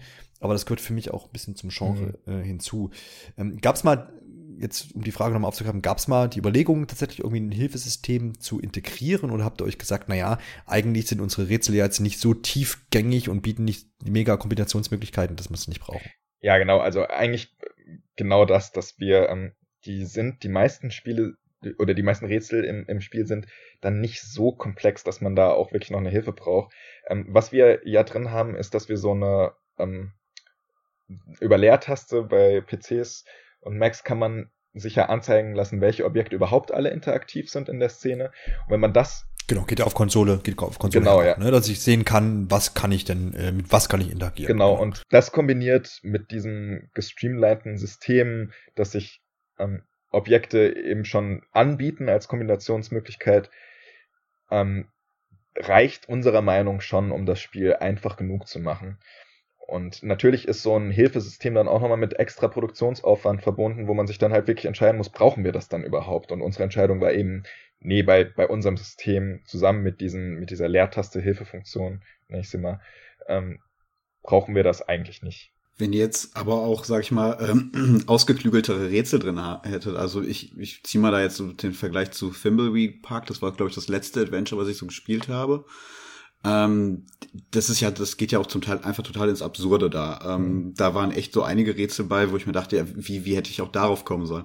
Ähm, da ist es mir ehrlich gesagt, das ist jetzt auch eine persönliche Meinung, dann doch lieber, wenn es dann äh, alles, sage ich mal, mehr oder minder logisch äh, nachvollziehbar ist und, und ich da vielleicht eher drauf komme. Und gerade wenn, also ich, ich bin auch so, der Typ äh, Adventure Games, die leben für mich zum großen Teil wirklich von der Geschichte, die da erzählt wird. Und wenn ich dann eine Stunde lang äh, mit, mit irgendwelchen abstrusen äh, ja, Inventar, ähm, dann da beschäftigt bin, äh, da geht bei mir halt dann auch irgendwann so ein bisschen die Lust verloren. Und ähm, ich fliege dann halt auch, sag ich mal, aus der Stimmung raus und äh, deswegen klingt das für mich alles auch sehr schlüssig, wie ihr das dann da angegangen habt. Wobei ja die Absurdität drüber pro trotzdem noch drin genau. ist. Also, ja, ne, also ich weiß, was du meinst, aber ja. letztendlich äh, ähm, auf einer anderen Ebene, ja. Auf einer anderen Ebene, genau. Also es passieren tatsächlich äh, abstruse Dinge und es sind auch mal Rätsel dabei, wo man was jetzt, was jetzt nicht gleich offensichtlich ist, aber so soll es ja auch sein. Man möchte ja dann auch nicht. Ne, klar, also da, da ist ein Schlüsselloch, dann suche ich mir jetzt den Schlüssel. Das muss ja nicht immer ja. auf dieser Ebene stattfinden, sondern auch kann ja auch mal ein bisschen verrückt sein. Aber wie du schon sagtest, Alexander, es ist ähm, nicht zu abgedreht, dass man dann halt irgendwie auch gar nicht drauf kommen könnte. Und das begrüße ich eigentlich auch. Aber ich kann auch nachvollziehen, wenn der eine oder andere sagt, äh, ich hätte es aber gern genau so. Also klar, da sind wir wieder bei der Erwartungshaltung. Ja, ja Stichpunkt Synchro. Ähm da habt ihr ja, ja doch, ähm, sag ich mal, im deutschsprachigen Raum äh, recht ähm, prominente Stimmen da zusammenbekommen. Äh, Jan Böhmermann, Nora Schirner hattest du schon gesagt, ähm, und Dirk von Loftso ist auch dabei. Genau, ja. Ähm, jetzt habt ihr aber da auch, ähm, ihr, ihr bringt das Spiel ja nicht nur in Deutschland raus, sondern mhm. ähm, auch international und ähm, dementsprechend habt ihr euch, also da habt ihr dann eine ziemlich spannende äh, ja, Entscheidung getroffen. Ähm, ihr habt jetzt nicht gesagt, ja, wir suchen uns dann jetzt äh, nochmal englische Sprecher, ähm, sondern habt gesagt, ja, unsere deutschen Sprecher, die sprechen halt auch die englischen Rollen ein, was dann halt dem Gesamt nochmal so, ein, so einen eigenen Charme gibt. Ähm, aber ich kann mir halt auch vorstellen, dass es halt einfach ähm, noch den Hintergrund hatte, dass es natürlich schwierig gewesen wäre ähm, für für die ja und also es ist ja nicht nur man hätte sich jetzt dazu entscheiden können noch eine englische Sprachausgabe dann eben mit äh, ja, internationalen Sprechern irgendwie zu machen.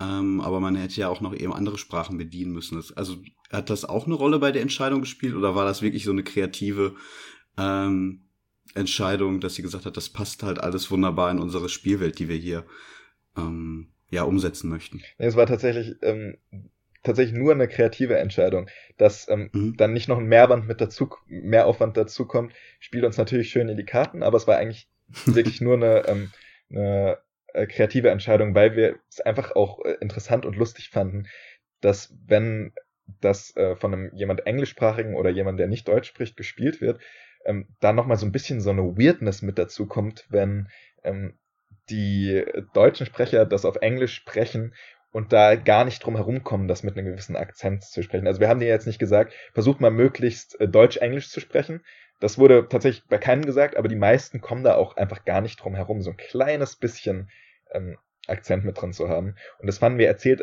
einfach dieses Örtchen auch total gut.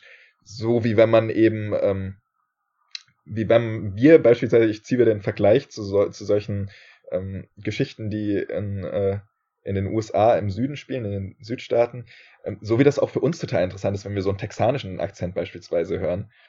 Ähm, der jetzt sich natürlich schwer ins Deutsche übersetzen lässt, aber ähm, so ist es für die, glaube ich, total interessant, dass wenn die was sehen, was in äh, Deutschland spielt, dass das eben auch ein deutscher Akzent mit dabei ist. Einzige Ausnahme bildet da selbst der, der Hauptcharakter, weil ähm, der Sprecher, der erste Sprecher, den wir für den Hauptcharakter hatten, war äh, Justin Beard und der ähm, lebt zwar schon lange in Deutschland, aber hat auch immer noch ein kleines bisschen ähm, einen amerikanischen Akzent, wenn er Deutsch spricht.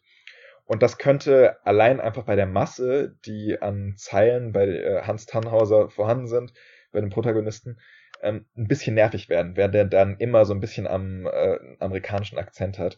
Und wir waren der Meinung, dass wenn man sich möglichst mit dem Hauptcharakter identifizieren können muss, dann ähm, sollte der auch nicht so sehr in so eine Charakterrolle fallen, dass er immer einen amerikanischen Akzent hat. Das könnte schnell nerven weil es ja auch bei uns öfter mal mit einem amerikanischen Akzent so ein bisschen was mit so einem äh, stumpfen Südstaatler irgendwie schnell assoziiert wird und das wollten wir eben nicht. Deswegen haben wir für die deutsche Stimme dann nochmal jemand anders gecastet, der dann auch ähm, eben um identifizierbar zu sein für den Spieler ähm, schön flüssig Deutsch reden kann. Ähm, dein Favorit, also soll, sollte man es lieber auf Englisch spielen oder auf Deutsch, jetzt hier in Deutschland?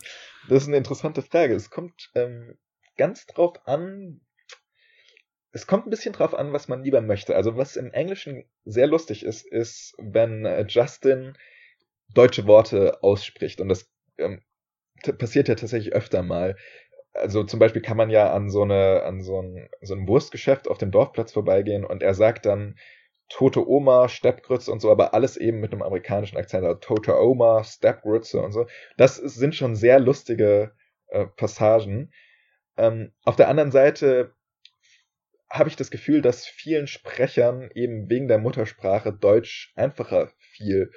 Und das ist, glaube ich, einfach eine Geschmackssache dann letztendlich, ob man ähm, lieber in einem deutschen Setting auch deutsche Stimmen hat oder ob man lieber so ein bisschen äh, diese, diesen Humor aus dem englischsprachigen, sprich deutsche Wörter aus, ähm, so ein bisschen mehr mit drin haben möchte, vielleicht auch so ein bisschen dieses weirde Deutsch-Englisch bisschen mehr hören möchte, ist, glaube ich, wirklich komplett eine, ähm, eine äh, Geschmacksfrage. Ich selbst habe, auch wenn ich es getestet habe, habe tatsächlich beides relativ viel gemacht. Ich kann den beiden so ein bisschen was abgewinnen. Ja, vielleicht kann man es dann auch, ähm, ist das auch nochmal so ein Ansatz, dass man es vielleicht erst auf Deutsch spielt und dann, wenn man es nochmal spielen möchte, vielleicht dann einfach mal auf Englisch wechselt, dass man dann da halt auch so einen Wiederspielwert hat in der Hinsicht. Ähm, habt ihr denn jetzt schon so irgendwie Feedback, ähm, wie, wie das, dieser Ansatz ähm, ja gerade beim internationalen Publikum dann so ankam? Also die dann halt eben mit der englischen Synchro dann gespielt haben? Ja, ich glaube gerade ähm, gerade Leute, die Englisch-Muttersprachler sind, sind äh, finden das total lustig und so auf eine angenehme oder auf eine interessante, positive Art weird. Auch weil sich, ähm, ja, also Florian hatte beim Schreiben auch noch ein bisschen Hilfe von jemandem bekommen, der sich äh, auch auskennt mit, ähm, mit äh, Drehbüchern und so weiter schreiben. Und ähm, trotzdem ist es, kommt man nicht drum herum, manchmal Formulierungen bei der Übersetzung dann auch zu haben, die für einen Muttersprachler trotzdem ein bisschen weird sind, ähm, die ein bisschen, bisschen seltsam einfach wirken. Und ich glaube aber, viele finden das ganz lustig und finden das auch schön, dass da so ein paar umständliche Formulierungen irgendwie dann auch übersetzt wurden. Und ähm, viele finden auch diesen, diesen, äh, diesen deutschen Akzent, den man in vielen Stimmen hört, auch ganz, ganz schön. Also da haben wir bis jetzt eigentlich, bekommen wir gar nicht so arg viel Feedback zu tatsächlich, ähm, weil die Leute vielleicht auch schon so ein bisschen davon ausgehen, dass die Stimmen einen deutschen Akzent haben. Aber wenn wir Feedback bekommen, ist es tatsächlich eigentlich eher positiv. Ja, ähm, allgemein ist es ja im, im äh, man wird ja oft im äh, Ausland dafür belächelt, ähm, wenn man dann halt Deutsch spricht oder da mal der deutsche äh, Akzent dann irgendwie mit durchrutscht. Das ist wahrscheinlich wirklich so, so ein, ja, unterhaltender Faktor dann. Mhm. Ähm, war das denn für euch von Anfang an klar, dass ihr irgendwie das Spiel ähm, komplett synchronisieren wolltet? Ähm, oder stand tatsächlich auch mal irgendwie, ja, zur Debatte, ähm, ob man da halt vielleicht auch irgendwie mit, mit äh, Textboxen arbeitet? Nee, tatsächlich, also die komplette Synchronisierung war von Anfang an äh, gedacht, einfach weil das dem Ganzen noch ein bisschen mehr ähm, den filmischen Charakter gibt, wenn man auch wirklich mhm. Stimmen hört. Ähm, und auch von Anfang an war eigentlich klar, dass wir ähm, Englisch und Deutsch bedienen wollen. Eben Deutsch, weil es eine deutsche Produktion ist und weil ähm, ein großer Teil der Adventure Game Community eben aus Deutschland kommt, weil das dann einfach so eine, eine grundlegende Entscheidung ist, dass man Deutsch auch mit drin haben sollte.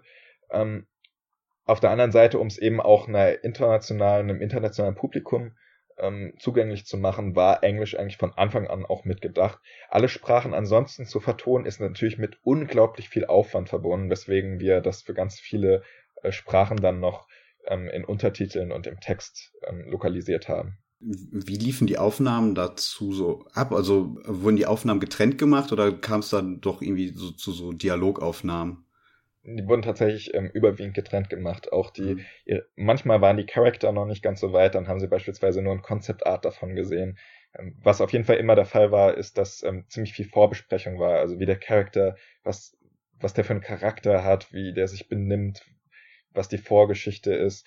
Das verbunden mit ähm, eben dem visuellen, manchmal mit den 3D-Modellen schon zusammen, manchmal eben nur mit den Concept Arts, ähm, half, glaube ich, den meisten Sprechern schon relativ viel.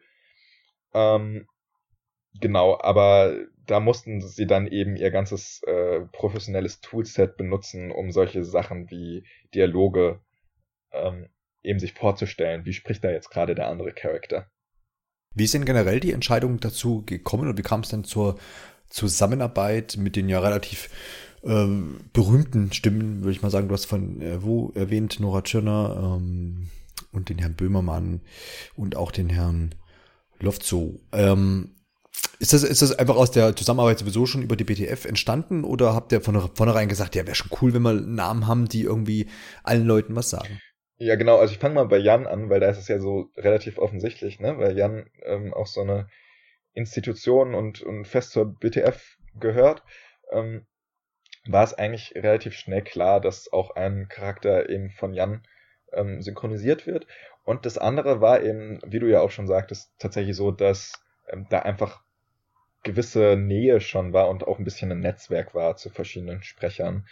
Ähm, genau, und manche Sachen war auch einfach so, dass ähm, Flo zum Beispiel die, die Charakter auch schon entworfen hatte, also ähm, deren Geschichte schon entworfen hatte und deren Art schon entworfen hatte und sich dabei schon so ein bisschen was vorgestellt hat, wer könnte denn da super gut passen. Und wir hatten da dann einfach immer ähm, nachgefragt bei denen und ähm, das hatte dann eben über die BTF besser funktioniert, als wenn wir so ein ganz unbekanntes kleines Indie-Studio gewesen wären.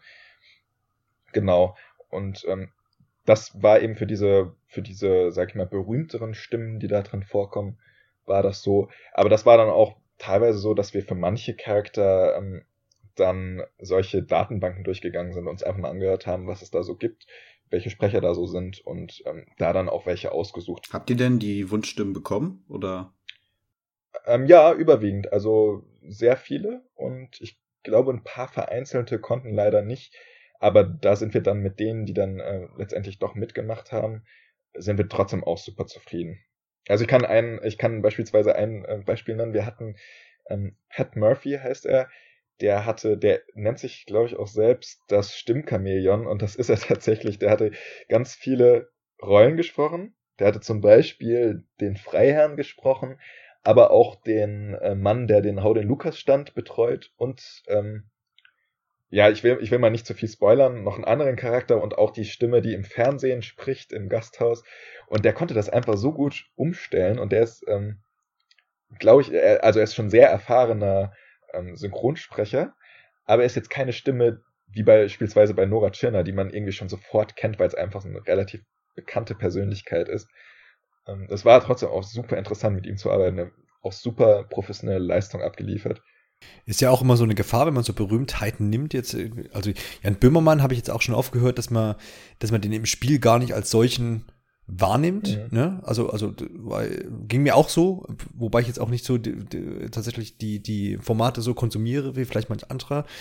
Deswegen bin ich vielleicht wahrscheinlich einfach mit der Stimme nicht so vertraut. Aber habe auch an anderen Stellen gelesen, dass das ähm, nicht sofort ins Auge fällt, wohingegen bei Nora Tschirner mir das dann schon mehr aufgefallen ist. Die hat ja auch schon die Lara Croft zumindest im ersten Teil des Reboots gesprochen. Ähm, da ist ja eben, was ich sagen wollte, ist, dass da immer die Gefahr ist, wenn bei mir im Kopf jetzt zum Beispiel eine Lara Croft mit Nora Tschirner verbunden ist und sie spricht dann eben ein Gretchen in den Trüberbrook, könnte das eine Gefahr birgen und ich mir denke, nee, das ist doch eigentlich die Lara Croft und nicht die Gretchen, was ja wirklich zwei verschiedene Charaktere sind. Ähm, und deswegen habt ihr euch wahrscheinlich auch für beim, bei der Hauptrolle, ähm, dem äh, Tenhauser, äh, gegen eine berühmte Stimme entschieden oder war das äh, gar nicht absichtlich? Nee, ganz genau, du sagst es. Das hat genau damit zu tun, dass man ja immer mit einem äh, mit einer Stimme schon auch andere Rollen verbindet. Beispiel bei Gretchen ist, äh, dass das einfach auch super passt. Also mal abgesehen davon, dass Noras Schirne, äh, Nora Tschirners Stimme ähm, an für sich schon gut für einen Charakter passt, passt zum Beispiel auch dieses Lara Croft-artige relativ gut zu Gretchen, weil sie ja so ein bisschen der äh, Abenteurer-Typ ist. Ähm, und aber wie du gerade schon sagtest, ist ganz genauso, dass wir bei dem Hauptcharakter eben ein leeres Gefäß wollen, das ähm, oder wollten, das vom Spieler dann gefüllt wird. Ähm, so ein Begriff dazu ist immer, dass man sich fühlt wie ein Fish out of the water, also komplett in einem äh, fremden, in einer fremden Umgebung und erstmal nichts kennt. Und das war mit einer Stimme, die sehr äh, vorbelastet in Anführungszeichen ist durch andere Rollen, wäre das schwieriger gewesen. Und äh, deswegen wollten wir tatsächlich Stimmen, die erstmal nicht so auffällig mit einer anderen Rolle identifizierbar sind, damit ähm, die Spieler dann tatsächlich wirklich nur Tannhauser sehen und nicht noch irgendwie, was weiß ich, ähm, jemanden aus einer Fernsehserie oder so. Wenn man da jetzt, äh, ne, ich meine, das pflegt ja Nintendo auch schon sehr lange mit der, mit der Zelda-Reihe zum Beispiel, wo auch mal so der, der Schrei äh, groß ist ähm, nach, nach der Nach einer, nach einer äh, kompletten Sprachausgabe, wo er aber Nintendo sich auch mal hinstellt und sagt, ähm, nee, wir wollen gerne, dass der, dass der, dass der Spieler quasi da so ein bisschen sein, sein Ding reingibt. Und ähm, geht ja so ein bisschen in die gleiche genau. Richtung, obwohl ihr natürlich natürlich eine äh, Synchronisation hier habt. Beste Beispiel ist da ja auch immer ähm, Synchronstimme von Bruce Willis, ja, natürlich, ja, die du fast nirgendwo anders mehr ja, einsetzen kannst. Ähm, weil das eben einfach sehr, sehr geprägt ja. ist. Gut, ähm, Jetzt haben wir zwei Wochen drüber Bruck, quasi, ich habe es ja schon ein paar Mal erwähnt, äh, rum. Ähm, du hast es vorhin auch schon angerissen. Wie ist denn aktuell der Stand? Du hast gesagt, du, du, du selber, also im Vorgespräch äh, hast du erwähnt, du hast noch nicht so richtig Urlaub. Also eigentlich hast du Urlaub, aber betreibst natürlich immer noch so ein bisschen Nacharbeit und äh, Community äh, Connections da ein bisschen ausbauen und auch so Termine, die du jetzt eben heute wahrnimmst.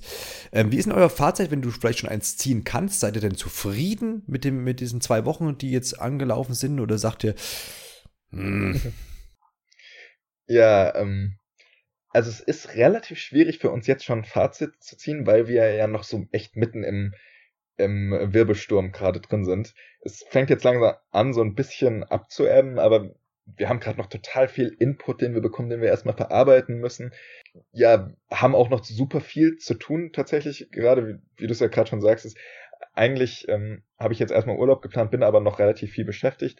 Das kann ich eben deswegen auch machen, weil viele der, sag ich mal, grafischen, visuellen Dinge jetzt erstmal nicht so ganz dringend Polishing brauchen in Updates.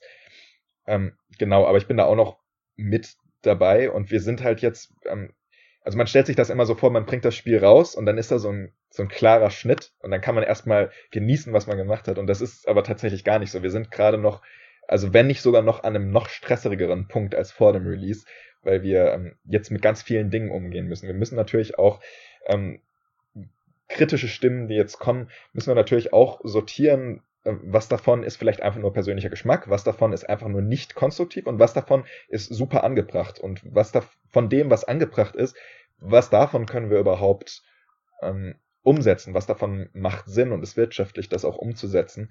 Und allein dieses Sortieren äh, ist jetzt gerade schon unglaublich viel Arbeit für uns. Zusammen mit dem, mit dem Faktor, dass wir es dann ja auch schon in ersten Updates umsetzen müssen. Also da ist gerade noch, sind wir gerade noch sehr viel eingebunden. Ähm, ich würde sagen, es ist einfach insgesamt ähm, eine interessante Erfahrung für uns gerade, dass wir so ein erstes größeres Spiel mal raus in die Welt gebracht haben. Und wir lernen da auch gerade unglaublich viel bei. Also wir haben während der Entwicklung schon sehr viel gelernt, lernen aber jetzt auch nach Release noch sehr viel. Und da müssen wir erstmal schauen jetzt, so wie es vielleicht in zwei, drei, vier, fünf Wochen oder vielleicht sogar nach dem Konsolen-Release aussieht. Wo ist denn aber dann der Punkt, den ihr setzt und sagt dann, na, jetzt ist aber auch der Abschluss da. Also klar, du, du, du analysierst irgendwo Kritik und sagst, ja, okay, das, das könnte man vielleicht noch fixen. Sei es jetzt von mir die erwähnte ähm, Steuerung auf Switch, die, die man vielleicht ja irgendwie noch reinbringen könnte, je nachdem. Oder andere Kritikpunkte, die irgendwo auftauchen. Wo, wonach entscheidet ihr denn, ja, das, das gehen wir jetzt noch an und, und dann Ende was weiß ich, Mai, machen wir dann den Sack zu? Oder also ist ja, ist ja jetzt kein Service-Game, wo man sagt, ähm, das entwickelt sich und in, nach einem Jahr nach Release ist es dann fertig, so sinngemäß, sondern ist ja eigentlich ein, eher ein klassisches Spiel, was bei Erscheinen quasi endgültig ist. Ja, genau. Also es ist ähm, tatsächlich, glaube ich, weniger eine Datumsfrage, als dass wir mehr sagen, hm, wenn wir solches Feedback erhalten, was davon ist wirtschaftlich umzusetzen? Also jetzt beispielsweise, so gerne wir das auch machen würden, wirklich jedes kleine Detail, das bemängelt wird, dann auch noch umzusetzen, das ist einfach, das lohnt sich einfach auch nicht so sehr. Es gibt manche Sachen, die sind einfach sehr auffällig und ähm, das, das finden auch wir, dass das noch verbessert werden muss. Es gibt beispielsweise noch einige Bugs. Ähm, die äh, die Mac-Version lief nicht so gut bis von, äh, bis, glaube ich, heute. Also oder Gab es ein Update, Genau. Ne? Und ähm, ja, oder gibt's? Genau. Und ähm, ja, das ist einfach eine Frage, die man dann wirklich von äh, Thema zu Thema neu bewerten muss. Und du hast schon recht damit, dass äh, irgendwann muss man da auch einen Schlussstrich ziehen. Und das können wir aber, glaube ich, relativ gut abschätzen, was davon macht Sinn und was nicht. Also zum Beispiel, wenn kritisiert wird, dass die Charakter sich ähm, seltsam miteinander unterhalten. Also manche Leute sind der Meinung, dass ähm, die Charakter zu vertraut von Anfang an miteinander sind, dann ist das ja eine Grundsatzentscheidung, die wir einfach an, von Anfang an getroffen haben und die eher eine Geschmackssache ist. Auch wenn das vielleicht einige Leute denken. Ähm, und da ist dann, das wäre dann so ein Kandidat, wo wir sagen, gut, das äh, würde sich auch nicht lohnen, da vielleicht nochmal extra was, extra Zeilen aufzunehmen, ähm, weil es eben zum einen so sehr vom Geschmack abhängt und zum anderen jetzt auch nicht dem Spiel so viel mehr Aufschwung bringen würde, dass es sich wirklich lohnt, dann nochmal alle Leute in die Synchronisationsstudios zu holen, dass wir die Levels nochmal umbauen und so weiter. Ja, es, es verfälscht ja dann jetzt auch so im Nachhinein dann einfach so das, die, die Spielerfahrung, die dann jetzt einige Leute schon hatten. Ja. Ne, also dann, am, am Schluss haben dann die Leute zwei komplett unterschiedliche Spielerfahrungen, äh, je nachdem, ob man es dann halt zum Release oder halt später gespielt hat. Das ist halt das, was äh, Johannes gerade schon meint. Das ist ja jetzt kein Service-Game, mhm. was, was ähm, die Leute dann ähm, immer wieder spielen oder über, sag ich mal, einen längeren Zeitraum, über Monate, wo dann so Verbesserungen halt dann wirklich zu tragen kommen. Ähm, ist natürlich dann, dann, äh, also ich sag mal, Bugs und so weiter, klar, ähm, das, die sollten da auf jeden Fall raus, aber ich glaube, so kreative Sachen, ähm, das kann man jetzt auch irgendwie nicht erwarten. Das macht, glaube ich, da auch wenig Sinn. Ja, genau. Also es gibt noch so ein paar kleine Kürelemente, die wir da vielleicht auch in kreativen Sachen noch einbauen, die aber mehr, wie gesagt, wirklich Kür sind, so Kleinigkeiten, die wir noch hinzufügen können, ähm, die vielleicht auch nur dem einen oder anderen auffallen. Mal schauen. Äh, und das ist dann aber wirklich mehr so ein kleines Add-on, das wir dann auch machen, weil es uns so ein bisschen am Herzen liegt. Genau, so für den, für, für äh, den eigenen kreativen Stolz. Ganz genau, ja. Ja. Ähm, ja, ihr habt ja auch noch parallel, also nicht nur, dass ihr jetzt irgendwie das, das Feedback verarbeiten müsst, ihr habt ja auch noch den Konsolen-Release offen. Ähm, gibt's da denn noch viel zu tun oder seid ihr da jetzt aktuell äh, schon so weit, dass ihr sagen könnt, ähm, ja, das, das können wir jetzt auf uns zukommen lassen? Nee, tatsächlich ist das, ähm, da gibt's schon noch ein paar Kleinigkeiten zu tun. Und ich bin ja, wie gesagt, auch nicht so, äh, nicht so tief da drin, äh, weil das Head-Up hauptsächlich für uns übernehmen. Aber ähm, das war eigentlich zum Punkt des äh, PC-Releases war es eigentlich schon so weit, dass die ganzen Konsolenversionen auch schon sehr, sehr weit waren. Also das sind jetzt auch nur noch ganz feine Stellschrauben, die da, ähm, die da feinjustiert werden an den Konsolenversionen. Ähm, Genau, und unser hauptsächliches, äh, unser hauptsächlicher Fokus liegt eben auf Bugfixing und eben auch dafür sorgen, dass die Bugs, die schon auf ähm, den Computerversionen auftreten, auf gar keinen Fall auf den Konsolen auftreten. Genau, jetzt sind wir so ein bisschen an dem Punkt, wo wir sagen, wir haben das Spiel besprochen, wir haben die Technik besprochen, die Entwicklung, quasi der Endpunkt, aber wir haben natürlich noch ein, zwei Fragen offen. Äh, ähm, prinzipiell Plattformen äh, seid ihr jetzt sehr, sehr breit aufgestellt ähm, mit, äh, mit, dem, äh, mit dem PC, dem Mac und allen gängigen Konsolen, die wir so äh, zu Hause im Wohnzimmer stehen haben.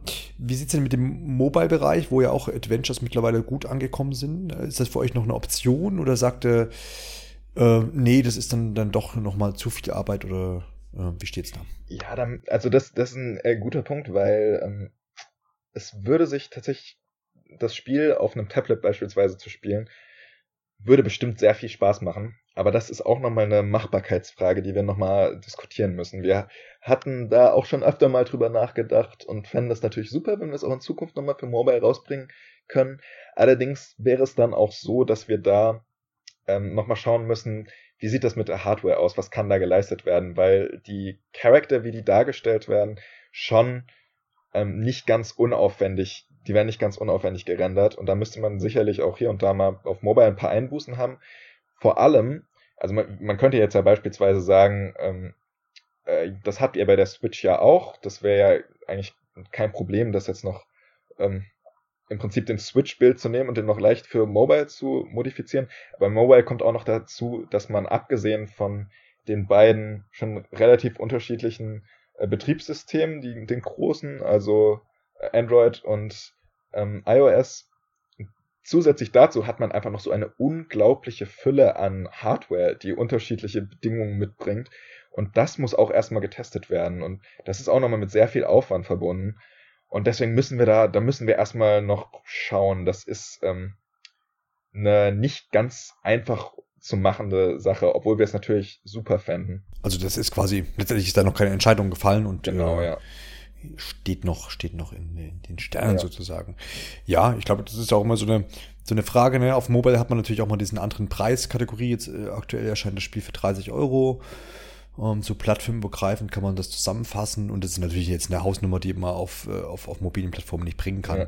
Und oftmals ist ja das auch gängig, dass man sagt, irgendwie, wenn dann so ein Spiel, so ein typisches Konsolen- oder PC-Spiel nochmal mobile erscheint, dass das dann, ähm, wenn es nicht ohnehin schon Free-to-Play oder sowas ist, was ja bei euch jetzt nicht ist, ähm, eine ganze Zeit später dann irgendwo nochmal kommt, wo man sagt, okay, man hat ja sein, sein, seine, seine Rechnung schon gemacht, seine Gewinne eingefahren und dann kann man jetzt den Mobile-Markt ähm, dann noch bedienen. Da ist ja einfach muss man ja sagen, in einer anderen Preiskategorie, ja. die da einfach erwartet genau. wird. Trüberbrook bietet, ähm, um das jetzt nicht ganz äh, zu spoilern, aber es bietet Raum für, für Fortsetzungen, für weitere Ideen in dem Universum, würde ich behaupten. Ähm, Gibt es da schon was zu verkünden? Oder du hast ja vorhin schon mal gesagt, äh, vielleicht probieren wir mal was anderes aus oder erzähl mal. Ja, also natürlich gibt es, äh, wir haben uns schon ein bisschen mal überlegt, wie könnte man dann da noch was anderes machen in dem Kosmos. Da gibt es tatsächlich schon einige Ideen, ähm, aber noch nicht nichts wirklich Konkretes. Und äh, wir müssen einfach in Zukunft mal schauen, wie kommt Trüberbruck jetzt über einen längeren Zeitraum gesehen überhaupt an? Ähm, wollen denn viele Leute eine Fortsetzung? Und ähm, das ist, glaube ich, eine Frage, die wir dann erst so in der Zukunft entscheiden, entscheiden können und entscheiden wollen.